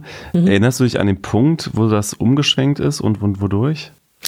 Ich war ähm, zum Anfang, als ich bei der, bei der Freenet angefangen habe, äh, gegen eine Frauenquote und dachte mir, das, also, das ist, ja, ist ja Quatsch, wenn ich jetzt hier nur wegen der Frauenquote immer so auf die Frauenquote reduziert werde und dachte mir auch, warum brauchen wir die? Also man kommt doch durch Leistung weiter. Das, äh du bist ja auch da, auch aufgrund der Frauenquote wahrscheinlich, ne? weil, die, äh, weil die auch Frauen gezielt gesucht haben. Ne? Also jetzt Na klar, nicht, die müssen nur, die Frauenquote aber, erfüllen, ja. natürlich, ja genau. Ja. Und ähm, das aber immer gesagt zu kriegen. Du bist da nicht wegen der Digitalisierung, sondern du bist da wegen der mhm. Frauenquote. Das immer mitschwingen zu lassen und nie, also man, man wird nie als Frau dann dorthin kommen, dass man sagt, Mann, die ist wahnsinnig gut. Sondern mhm. es ist immer, ja, die ist, äh, ist vielleicht okay, aber äh, die Frauenquote, deswegen ist sie dort. Und das, das zu hören, ist einfach wahnsinnig scheiße. Bist du bei Freenet häufig gegen so eine gläserne Decke gelaufen? Nee, also ich bin ja da im Da bist du ja oben eingestiegen quasi. Eben deswegen, ja. Aber auch da, wenn man äh, irgendwie beraten, du bist ja hauptsächlich beratend tätig als Aufsichtsrat, ähm, hast du Situationen gehabt, wo, wo du gemerkt hast, okay, das wird jetzt gerade so aufgefasst, weil ich eine Frau bin? Nee, also äh, das, das kann ich für mich so eben nicht, nicht wirklich hm. bestätigen. Mhm. Aber ähm, das ist auch so, weil ich diese, diese, diese Führungsposition einfach schon immer inne hatte. Mhm. Ähm, ich habe nie auf, auf, im Mittelmanagement von irgendeinem Konzern gearbeitet. Ich unterhalte mich aber viel mit Frauen und höre die Situation und äh, sehe die Situation, in denen sie hm. an, an diese Decke stößt, was, wo es einfach nicht weitergeht. Was rätst du Frauen in solchen Situationen? Ich, ich rate Frauen in so Situationen, ähm, immer die Führungskraft zu fragen, ähm, wie komme ich hier weiter? Was ist der, der Entwicklungsplan für mich, der vorgesehen ist? Und ähm, wie, wie sind meine, meine Chancen, einfach höher zu kommen? Mhm. Und wenn darauf keine Antwort da ist, ähm, dann eben die Konsequenz daraus zu ziehen und das Unternehmen zu verlassen. Mhm.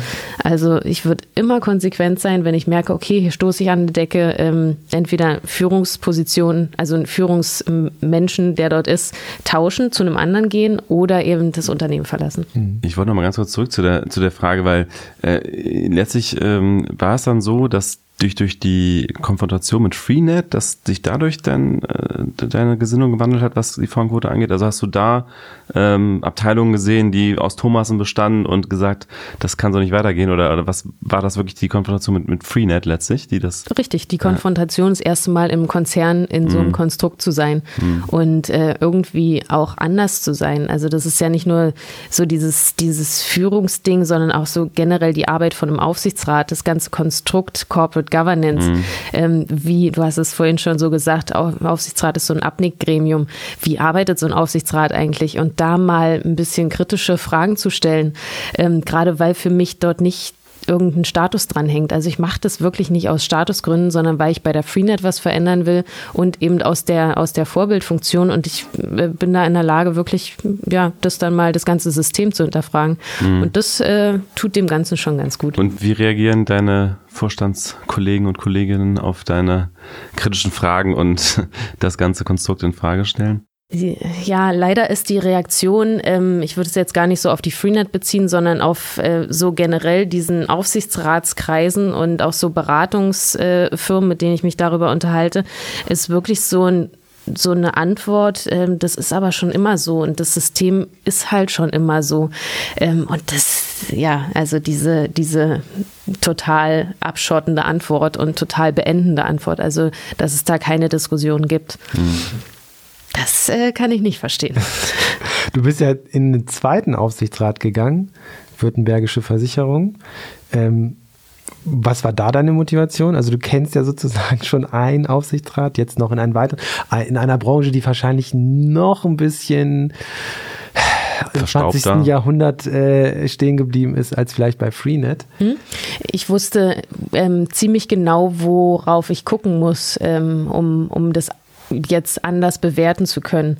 Ähm, dass ich bei der Württembergischen reingehe, ist äh, wirklich, was hat der Vorstand für, für Ambitionen, was will der ändern, was ist so der, der digitale Plan und kann ich da tatsächlich beraten? Mhm. Das, das war mir sehr, sehr wichtig. Mhm.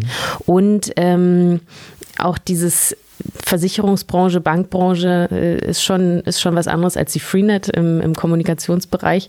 Ähm, diese, diese, diese Prüfung allein, die man da machen muss durch die BaFin, ähm, wir mussten, ich musste eine Schulung machen und mhm. ähm, verschiedenste Sachen erstmal lernen, ist wieder die Motivation, da ist was Neues, da ist äh, erstmal eine Riesenhürde, weil ich mich damit überhaupt nicht mhm. auskenne.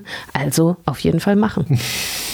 Das klingt so nach, also du sagst ja, Bewegung ist dir extrem wichtig ja. im Leben.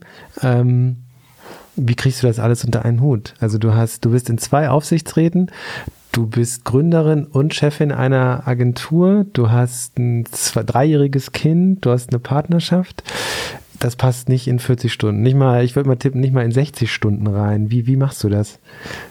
Gibt es Phasen, wo du Prioritäten setzt und andere Dinge dafür hinten runterfallen? Oder wie organisierst du dich? Wie, genau. wie organisierst du dein Leben? Das funktioniert tatsächlich nur mit, mit äh, Prioritäten setzen. Und äh, die Prioritäten sind für mich an, an oberster Stelle steht immer mein Kind. Also wenn es meinem Kind gut geht, dann kann erst alles andere kommen. Danach mhm. kommt immer TLGG. Ähm, also die beiden können sich abwechseln. Ähm, aber das ist so, ja, also mein, mein Kind, äh, TLGG, ähm, dann komme ich, weil wenn es mir gut geht, dann kann ich auch alles andere gut machen und äh, gut beeinflussen. Und äh, an letzter Stelle kommt die Partnerschaft. Das kann sich. Wie findet das dein Partner? Der, du, äh, der versteht das. Also ja. Äh, das, er, er ist selber selbstständig. Ähm, dieses Konstrukt ist mit ihm besprochen und das funktioniert nur, wenn man mhm. klar da Erwartungen kommuniziert und setzt.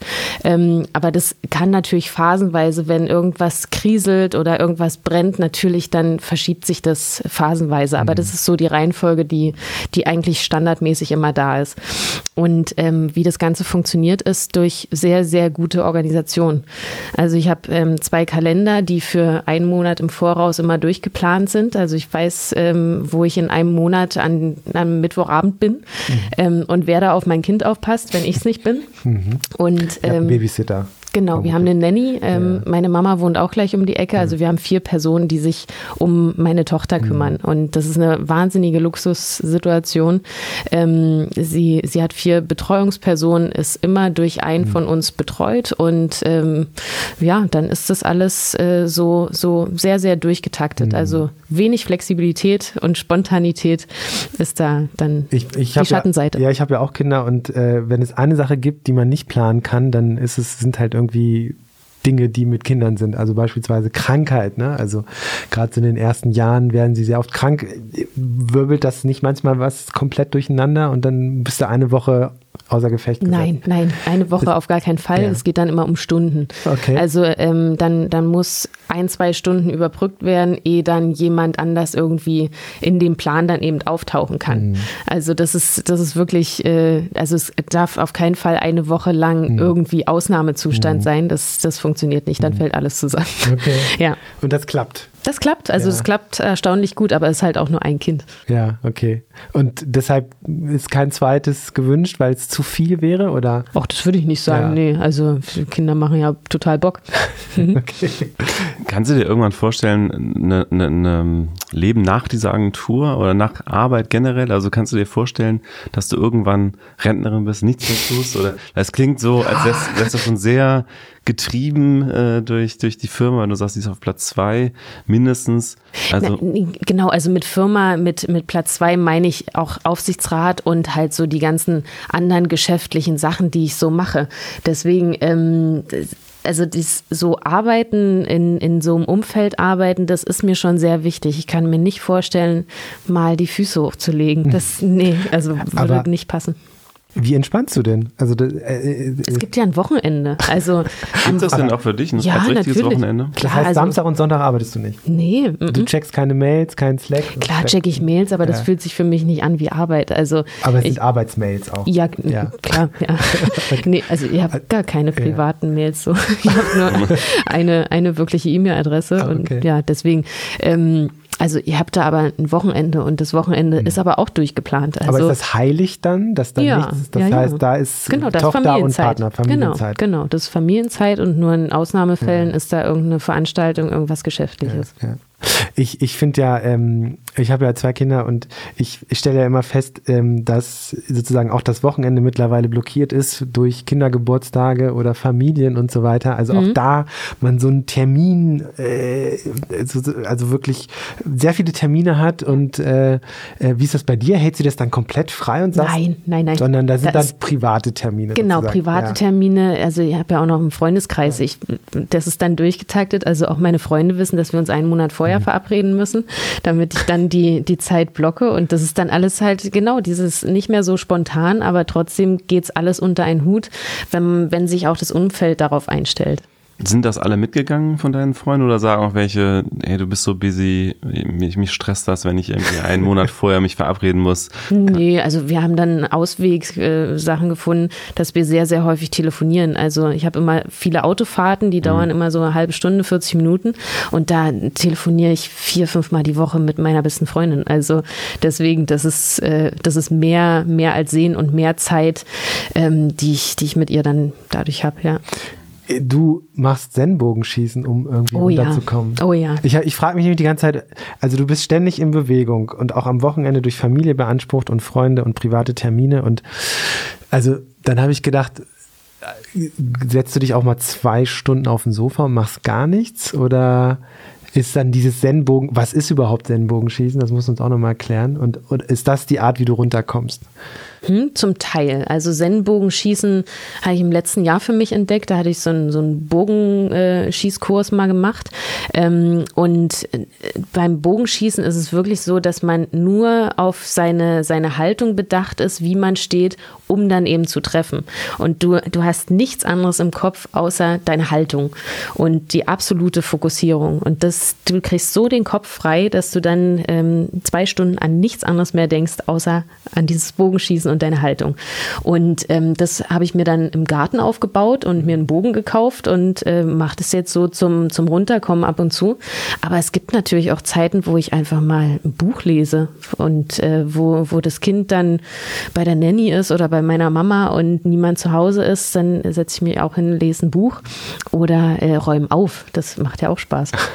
Ja, aber nicht nach ja. Wie heißt die, die jetzt die ganze Zeit in den Medien äh, ist? Ja, Marie. Nein, nein, nein, nein, nein. Das, diesen Hype habe ich auch nicht verstanden. Nee, ich habe auch äh, sehr, sehr viel Kram. Also ich habe im, im Keller, äh, will ich mir ein Museum aufbauen für meine Sachen. Ich habe so viele Sachen gesammelt über, über die Zeit. Na so, Fotos, äh, mein erster Brief, dann äh, Schulsachen und ja. so ganz viele Sachen, die mhm. mich halt in meinem Leben begleitet mhm. haben. Ich kann nicht gut wegschmeißen, aber die habe ich halt in Kisten sortiert im Keller und will da so ein, ähm, ich nenne das immer Frenz Museum aufbauen. Also so ein, so ein Museum für mich mit allen Sachen, die mir so ganz lieb sind. Also Simplify Your Life ist jetzt nicht der Weg, äh, den Null. du da gehst. Ja? Null, gar nicht. Ich, ich muss noch mal kurz zum Zen-Bogenschießen kommen. Also Bogenschießen habe ich auch schon mal probiert. Äh, unterschätzt man total. Also ich habe das mal versucht und einfach überhaupt niemals getroffen. Meine Stellung war falsch. Was ist da nochmal der Unterschied zum Zen-Bogenschießen? Beim Zen-Bogenschießen, dann äh, zählt jemand, ähm, zählt auf ganz monotone Art und Weise. Auf eins äh, nimmst du den Bogen, auf zwei ziehst du die, die, äh, so. das, das Seil, auf drei schießt du, auf vier setzt du ab. Und das die ganze Zeit, sodass du so einen so einen Ablauf hast mhm. und das ist, äh, das ist einfach noch mehr Fokussierung. Es hat wahrscheinlich mit Zen-Buddhismus und Zen-Meditation zu Ja, tun. genau. Ja. Aber also das ist nicht, ich bin überhaupt keine, die meditieren kann oder mhm. Yoga macht oder irgendwie sowas. Mhm. Das ist das Einzige, wo ich mit äh, damit mal in Berührung gekommen bin. Also. Gleichzeitig sagst du, und das fand ich faszinierend, weil mich das auch immer beschäftigt, wenn du bei einer Sache bist, bist du auch immer ganz bei dieser Sache. Also du schaffst es, wenn du mit deiner Tochter spielst, jetzt auch wirklich nur an deine Tochter zu denken. Wenn du bei TLGG in einem Meeting bist, bist du auch wirklich da. Also das Richtig. ist ja diese, diese Fokussierung. Und also mir fällt es persönlich immer schwer. Ich komme nach Hause, zwei Kinder rennen um mich rum und dann bin ich aber halb noch bei der Arbeit, weil da noch was war und ist es nicht zu Ende gedacht und dann will meine Tochter was von mir auf ein Bild gucken und dann gucke ich drauf, aber ich merke im Kopf, ich bin gar nicht da. Ja. Ist, wie machst du das, wenn du sagst, du, du, dir gelingt das gut? Das Was ist dein Geheimrezept? Das ist Training. Also das muss ich mir sehr, sehr antrainieren über die Jahre, ähm, weil ich gemerkt habe, dieses so wie du es gerade beschrieben hast, dieses immer noch woanders sein und bei dem vorherigen hängen, das äh, bringt mich so sehr aus dem Jetzt, dass ich das nicht mehr effizient und richtig mache. Und deswegen habe ich mir da eine Methode angewöhnt, die bei mir funktioniert, ähm, die mich wirklich so von einem Ort an den anderen bringt. Und ich bin die meiste Zeit im Büro tatsächlich in, in Kreuzberg in unserem Büro und habe dann eine Fahrzeit nach Hause nach Biesdorf, die so 30 Minuten lang ist. Und in dieser Zeit versuche ich so gedanklich komplett runterzufahren und mich auf den nächsten Ort einzustellen. Und genauso ist es umgedreht. Wenn ich meine Tochter in die Kita gebracht habe, dann nutze ich diese Fahrzeit, um langsam hochzufahren, mir zu durchdenken, okay, was habe ich bei TLGG für Sachen, was, was steht heute an? Und um dann im Büro anzukommen und zu sagen, okay, jetzt geht's los. Mhm. Und dann ist es in, in jedem Meeting, äh, versuche ich es zumindest, ähm, so, das, das so dort zu machen, dass ich danach dann nicht weiter damit zu tun habe und daran hänge, weil mich das im nächsten Meeting blockieren würde. Und dann ist es das ist eine reine Effizienzfrage, weil ich will dann auch Feierabend haben. Mhm. Ich will zu Hause sein, zum Abendbrot essen und nicht mehr an die Arbeit denken müssen, weil ich dann weiß, ähm, mit meiner Tochter ist es dann nicht cool. Das ist, mhm. wird ihr nicht gerecht. Genau. Und hast es, ab, äh, hast es ge, ähm, geschafft, dir abzugewöhnen, in Meetings aufs Handy zu gucken und Slack-Nachrichten zu lesen, E-Mail zu bearbeiten und ähnliches? Mm, zum Teil, ja. Mhm. Also man unterscheidet ja in so hm. Plauder-Meetings und, ja. und, so wirklich äh, wichtige Meetings hm. und in wichtigen Meetings habe ich einen Laptop zu und dann bin ich nur dort, ja. Hm. Ich, ich, also diese Kunst der Fokussierung finde ich total spannend. Ich, ähm, ich, ich stelle in den letzten Monaten fest, dass etwa, also einmal, dass ich generell dieses, diese Schwierigkeit habe, ne, wie du sagst, von wechselnden Kontexten dann auch wirklich umzuschalten.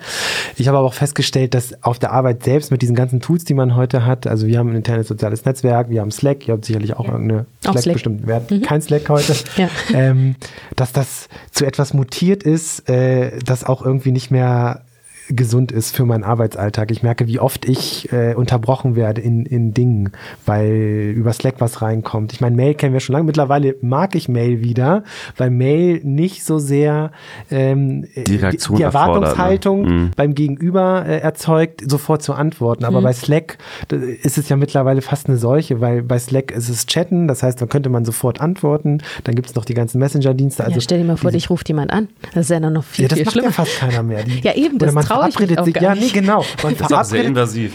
ja? Finde ich auch. Ja, ich auch mittlerweile. Also auch krass, ne? Man verabredet sich zum Telefonieren. Und ja? das Erste, was ich frage, obwohl ich mich verabredet habe zum Telefonieren, ob es gerade passt. Ja, ja. Ne? Ähm, wie, wie geht denn ihr damit um? Jetzt sind wir wieder ein bisschen bei der Arbeit bei TLGG, aber das ist ja dieses Fokussierungsthema. Also habt ihr Slack-Regeln oder sowas? Mm. Oder hast du Slack-Regeln für dich? Also wir bei TLGG haben keine Slack-Regeln, weil ich äh, glaube, jeder muss es eigenverantwortlich für sich selber klären, wie er mit so, ein, so einen Kanälen umgeht und mit der Nutzung von solchen Tools. Ähm, ich, ich kann das ausblenden. Wenn ich eine, eine, an einem Text schreibe und äh, neben mir ploppt eine Slack-Nachricht auf, dann ist das egal. Mhm. Also, dann gucke ich, da nicht, guck ich da nicht. Oh, in, an meinem Telefon sind äh, 23.000 ungelesen. Ich, ich bewundere ja wirklich so Leute, ich kenne einige auch bei uns, ja. ne, die das wirklich komplett weg ignorieren. Also ja, wo du alles volle total. roter Notifications ich hab und ich kann das nicht. Ich kann, also ich, ich mache es auch entweder komplett aus. 13.000 13 E-Mails, 200 äh, SMS, 103 unbeantwortete Ich habe das alles Anrufe. ausgeschaltet. Bei mir sieht das immer sehr, ah. ja. Das nee. ist mir total egal. Nee, äh, diese, diese Zen-Ruhe habe ich dann auch noch nicht äh, gefunden. Nee, mich nervt es auch total. Also ich, ich schalte immer alles komplett aus oder ich beantworte es auch wirklich. Also ja, du bist sehr schnell. Ich habe das Gefühl, du, zack, zack, zack, man schreibt Stefan was, da kommt was zurück. Das finde ich immer sehr krass. Ich bin da so in so einem Zwischending und dann gibt es bei uns Kollegen, die antworten einfach vier Stunden nicht. Also du schreibst mhm. eine Slack-Nachricht, vier Stunden keine Antwort. Ja, das hängt was aber ja aber eigentlich okay ist, ne, ja, wenn genau. man sich überlegt. Na, nicht immer okay. Also ich glaube, das hängt tatsächlich von der Position ab, in mhm. der du bist. Also wenn ein ja, Projektmanager okay. mir vier Stunden lang nicht antwortet, auf ein Angebot, dann ist es schon äh, fragwürdig. Wenn ein Stratege mhm. das so macht, dann äh, finde ich das auch okay, weil ich weiß, die haben viel Stillarbeit, aber das ist die, die Aufgabe von einem Projektmanager, einfach alles schnell ja. zu handeln und äh, alles unter einen Hut zu kriegen. Ja, ja. Mhm.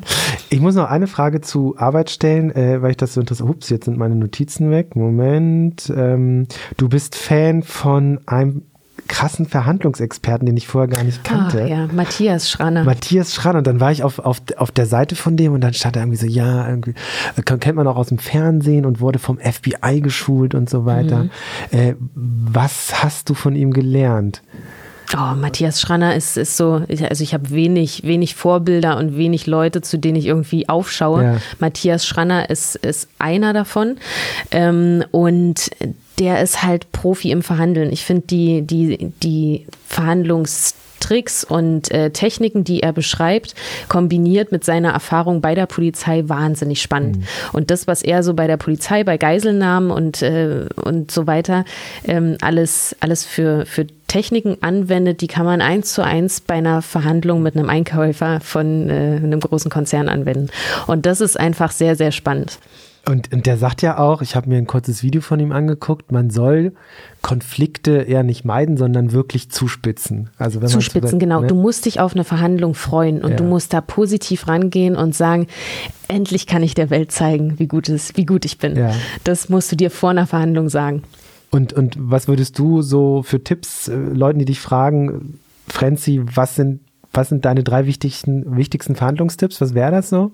Ach, das sind, das sind halt so, also das. Äh, Oder das Wichtigste, also was, was nimmst du da so stark von mit? Das Wichtigste ist, ist äh, immer zu gucken, dass man tatsächlich ein Ziel hat. Also ähm, und das Ziel nicht aus den Augen zu mhm. verlieren. Mhm. Also du musst wissen ähm, oder dir vorher klar machen, wo willst du aussteigen, was ist ähm, für dich besser? Ähm, wo ist der Punkt, dass du eine Verhandlung eher abbrichst, als eine Einigung zu, zu erzwingen?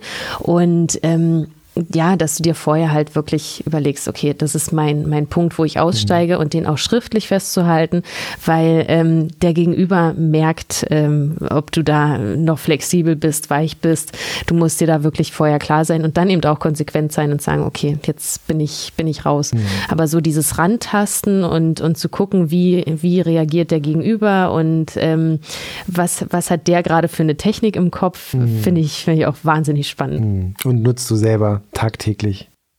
Klar, also es geht ja auch so verhandeln mit, mit hm. meiner Tochter. Ähm, das ist ne, absolut. Also da werde ich da ja täglich ich auch nachgedacht. Na ja. klar, also wenn, wenn sie sagt, hier Mama, kann ich das Überraschungsei haben? Und ich sage nein, also dann ist ja noch lange nicht Schluss. Also was bietest du an und wie löst du diesen Konflikt? Ja. Das ist wahnsinnig spannend ja. und ich mache das sehr, sehr gerne. Also auch so ähm, Verhandlungen auf dem Flohmarkt oder in irgendwelchen Geschäften. Ich sage da immer, ähm, was ich mir da vorstelle und verhandelt sehr, sehr ja, gern. Ja, ja.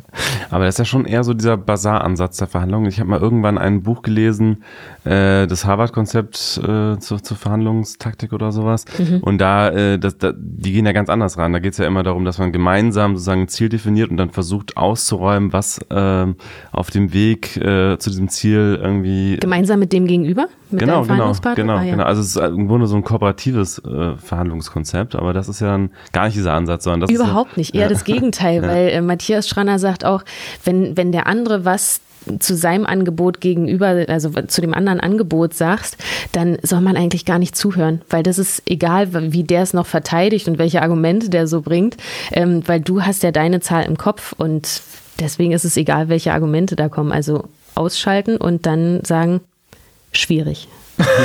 Aber ich, ich frage mich, ist das halt, ist das wirklich eine, eine gute Taktik, mit, gerade mit Vertragspartnern, mit denen man halt auch später noch zusammenarbeitet? Also äh, wenn man sich dann so bis aufs Blut dann. Das feilt? ist nicht bis aufs Blut. Okay. Das ist alles sehr, sehr höflich. Ja. Also man bedankt sich auch immer. Also okay. du bist sehr, sehr höflich, sehr ähm, ruhig und sehr partnerschaftlich auch. Mhm. Aber du hast halt sehr klar dein, dein, deine Summe im Kopf in mhm. dem Fall. Ja. Also jetzt, äh, genau, man kann ja auch über andere Sachen verhandeln. Es sind ja nicht immer Zahlen. Ne? Nee, es sind nicht genau. immer Zahlen, ja, genau. Ja. Aber das erfordert ja wirklich ein sehr, sehr professionelles Niveau, ne? wenn man sozusagen ruhig in eine Verhandlung geht, aber dann wirklich auch etwa den Konflikt sucht. Ne? Also da das finde ich manchmal so schwierig. Also man hat klar einen ganz klaren Konflikt und jetzt will man den aber professionell über die Bühne bringen. Mhm. Ähm, dieses ruhig bleiben, dieses fokussiert bleiben. Und ich habe dann auch, wie Stefan das Gefühl, ich muss die ganze Zeit ganz genau zuhören. Worum geht's hier eigentlich? Ne?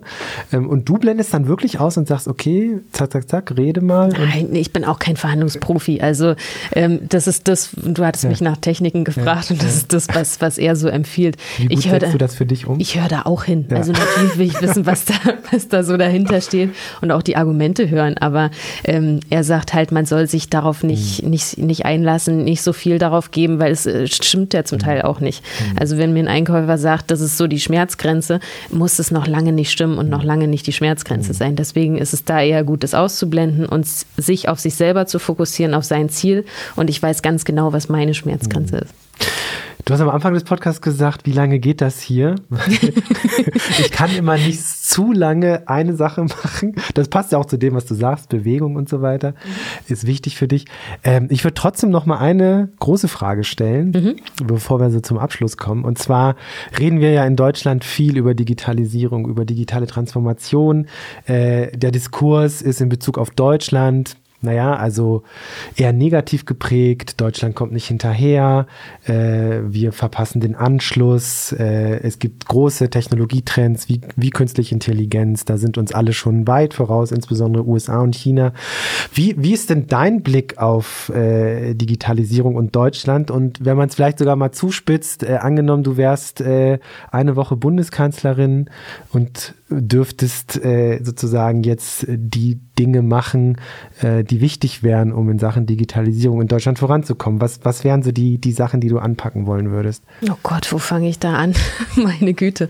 Oder äh, findest du es gar nicht so schlimm? Nee, ich, ich finde es, natürlich ja. finde ich es schlimm. Also das, das, ähm, das Wesentliche ist wahrscheinlich die Bildung. Also bei der Bildung anzufangen und Digitalbildung ähm, fokussiert zu betrachten und eben auch, ähm, also tatsächlich die, die Gelder, die es gibt, richtig einzusetzen. Und da geht es ja nicht nur um irgendwelche iPads, die an Schulen da sein sollten, sondern eben die Ausbildung der Pädagogen.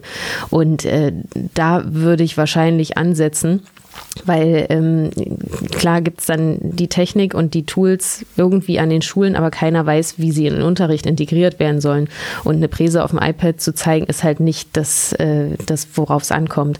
Also wahrscheinlich ist es das, das Bildungsding und eben, wenn ich Richtung Unternehmen gucke, diese, diese Angst der, der Führungsebene der Vorstände in Deutschland ähm, in Bezug auf Digitalisierung, was ja so ein weitreichender Begriff ist und so, so groß und so angstmachend, ähm, die Angst ist halt sehr, sehr groß, weil das was ist, wozu sie strategische Entscheidungen treffen müssen, aber das Thema überhaupt nicht verstehen und sich halt nicht so ein, so ein generelles Wissen angeeignet haben, wie von den ganzen Technologien, die du eben aufgezählt hast, ähm, und da gar nicht Bescheid wissen. Also müssen sie über irgendwas entscheiden, ähm, wovon sie keine keine Ahnung haben und sich auch nicht erschließen können, wie sowas aussieht. So ein Durchschnittsvorstand ähm, in Deutschland ist wahrscheinlich so Mitte 50 und ähm, da, da ist halt dann, dann auch noch diese, diese große Angst davor und hinzu kommt, ähm, wahrscheinlich auch so, ein, so ein Führungs, äh, eine Führungsveränderung, von eine Führungskulturveränderung, ähm, dass wir immer mehr dahin gehen, hierarchieloser zu arbeiten.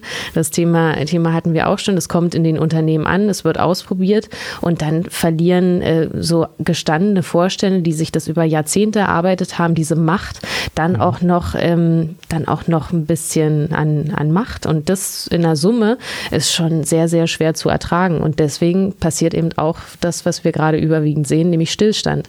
Und die Unternehmen trauen sich nicht, sich zu bewegen in diese Richtung. Aber hast du nicht das Gefühl, da passiert schon, also ich habe zumindest ein bisschen das Gefühl, ähm, es passiert mehr, als man glaubt. Nun bist du ja im Aufsichtsrat äh, eines großen Unternehmens äh, äh, und hast da noch bessere Einblicke. Ist das eine Täuschung jetzt bei mir? Ich sehe es als ja. Täuschung, ja. ja. Also ähm, nicht in Bezug jetzt auf die, auf die konkreten Unternehmen, sondern auf die Unternehmen insgesamt. Mhm. Dass es einfach viel zu träge ist und diese, dieser, dieser Mut fehlt, was zu entscheiden. Und äh, wenn dann was entschieden wird, ist es so klein, dass es, dass es einer übergeordneten Strategie fehlt, die es aber maßgeblich braucht. Mhm. Also man muss wissen, wo will man mit dem ganzen Thema hin, um es bearbeiten zu können, um dann eben wieder kleine Sachen ähm, zu verändern, Prototypen mhm. zu fahren im Unternehmen, die Digitalisierung greifbarer machen, weil du hast ja auch noch das Problem, Problem der äh, Mitarbeiter, die dort mitgenommen mhm. werden müssen, die die Veränderungen mittragen müssen. Und ähm, so machst du das halt erlebbar, wenn du weißt, okay, das ist die große Strategie, diese auch kommunizierst und transparent machst und dann kleine Prototypen fährst. Siehst du das wirklich als Problem der Führung in erster Linie? Also, dass da die Entscheidungen nicht getroffen werden? Oder ist es nicht vielleicht auch häufig so, dass zwar ganz oben im Vorstand Entscheidungen getroffen werden, aber die, der, der Mittelbau sozusagen nicht, nicht mitzieht? Also das habe ich zumindest häufiger mal gehört, dass sogar das mittlere Management eigentlich häufig sich äh, aktiv auch wehrt gegen, gegen Veränderungen durch ja, Digitalisierung. Also das, das ist mir auch total klar, dass es das tut. Mhm. Deswegen, die müssen mitgenommen werden. Das muss eine, eine Übersetzung stattfinden und das muss ähm, durchdacht sein und greifbar gemacht werden, erlebbar gemacht werden, was diese Veränderungen Veränderung bedeutet und auf welches Ziel zahlt es eigentlich ein. Und das ist die Strategie, von der ich eben sprach, dass das teilweise überhaupt nicht klar ist, sondern es dann heißt, ja, äh, wo, oder Arbeitsplätze werden durch Automatisierung verloren gehen und jeder hat eigentlich Angst um seinen Arbeitsplatz. Ähm, da ist es eben an den Vorständen dran, richtig zu kommunizieren und transparent zu kommunizieren. Wie hoch siehst du denn die, die Kompetenz in, sag ich mal, ähm, Corporate Deutschland, also in der Führungsebene, digitale Kompetenz? Du bist ja auch so ein bisschen Digitalisierungserklärerin und dafür geholt worden. Also bei welchem Wissensstand setzt du da an? Und was hast du vorausgesetzt, was du vielleicht nicht hättest voraussetzen sollen? Oder, oder ist vielleicht sogar das Niveau höher, als du gedacht hättest? Es ist, es ist sehr, sehr individuell, mhm. äh, würde ich sagen. Ähm, ich habe neulich eine Studie gelesen, ähm, von dem, von dem Digitalisierungsniveau in Aufsichtsräten. Mhm. Und die Zahlen sahen eigentlich nicht schlecht aus. Also es war so Selbsteinschätzung von, ähm, von den Aufsichtsräten in deutschen Unternehmen und wie weit sind sie im Thema Digitalisierung, wie gut kennen sie sich aus, wie wenden sie ihr Wissen an und so weiter. Es sah wirklich, wirklich gut aus. Der letzte Satz in dieser Studie ähm, hat dann allerdings alles vorher in Frage gestellt, nämlich äh, da stand, dass der Befragte, ähm, der diese Studie durchgeführt hat, äh, ähm, sein, sein persönlicher Eindruck sehr, sehr subjektiv sei dem überhaupt nicht entsprechend. Mhm. Und da sieht man, dass, dass, dass da auch eine, eine große Selbstüberschätzung. große Selbstüberschätzung ist, aber wahrscheinlich auch wieder die Angst und, und so dieses nicht zugeben wollen, ich kenne mich damit nicht aus und was war denn jetzt eigentlich nochmal das und das und dieses, eigentlich müsste ich ja schon viel weiter sein und äh, bin es aber nicht. Auch da ist es wieder äh, schwierig ranzukommen. Da sind wir wieder beim Thema Empathie. Ja, aber glaubst du, dass Politik da irgendwas verändern kann? Das ist ja eine Kulturfrage auch ganz stark. Das ist eine, eine Kulturfrage in Unternehmen. Ich glaube, die Politik ähm, auf, auf dieser Ebene und bei dem, bei dem Komplex kann da wenig tun. Die Politik muss sich wirklich auf das Thema Bildung ähm, konzentrieren und da eben, also weil ja eine, eine, Generation, die, die so digital heranwächst, das können wir uns überhaupt nicht leisten. Und trotzdem denken sie sehr digital, wenn man sich die jungen Menschen gerade anguckt, die auf die Straße gehen. Äh, nicht nur was, was äh, Klimaschutz angeht, sondern auch was jetzt die, die Urheberrechtsreform angeht.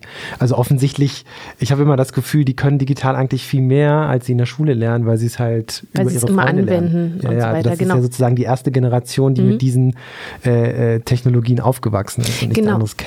Genau, ähm, da hast du recht, aber ich glaube, dass es auch wichtig ist, die, die Technik dahinter zu verstehen, jedenfalls in groben mhm. Zügen, um sie dann eben weiter gestalten zu können und sich neue Sachen damit zu überlegen und das weiterführen zu können, das Bestehende. Und das ist das, was, was ich zum Thema Bildung meine. Dieses Verständnis dahinter, wie funktioniert was, wie ist eine Mechanik, ähm, um dann eben Größeres, Neueres, Innovativeres kreieren zu können und das denken zu können. Muss man programmieren lernen können in der Schule? Nein, glaube ich nicht. Ja. Ja. Du willst aber mit deiner Tochter programmieren. Ja, ich will ihr halt die Grund, Grundtechnik ja. äh, beibringen, klar. Ja, ja, weil ich glaube, das ist wichtig. Zum Abschluss würde mich ja nochmal interessieren, du sagst, du liest manchmal ein Buch. Was, was hast du denn als letztes gelesen? Ach so, Romane. Ähm, da gab es äh, von Carmen Korn, heißt sie, glaube ich, so eine Trilogie. Töchter einer neuen Zeit ähm, sind äh, vier Frauen, die über ein Jahrhundert begleitet werden, ist äh, ein, ein Roman. Das hat meine Frau auch gelesen. Oh, wahnsinnig toll. Also da, da war ich großer Fan, ja. ja. Und hörst du Podcasts oder ist das gar nicht? Ich höre ähm, einen Podcast tatsächlich. Ein. Und jetzt bin ich gespannt. Das ist äh, Hotel Matze von ah, ja. Matze, ja, okay. Matze Hilscher. Ja Finde ich okay. wahnsinnig gut. Ja. Und dafür hast du extra dann eine Podcast-App auf deinem Smartphone, um nur diesen Podcast zu hören? Nee, oder? den höre ich über Spotify. Ach so, okay. ähm, Wenn es einen Karrieretipp geben würde, den du weitergeben kannst, welcher wäre das?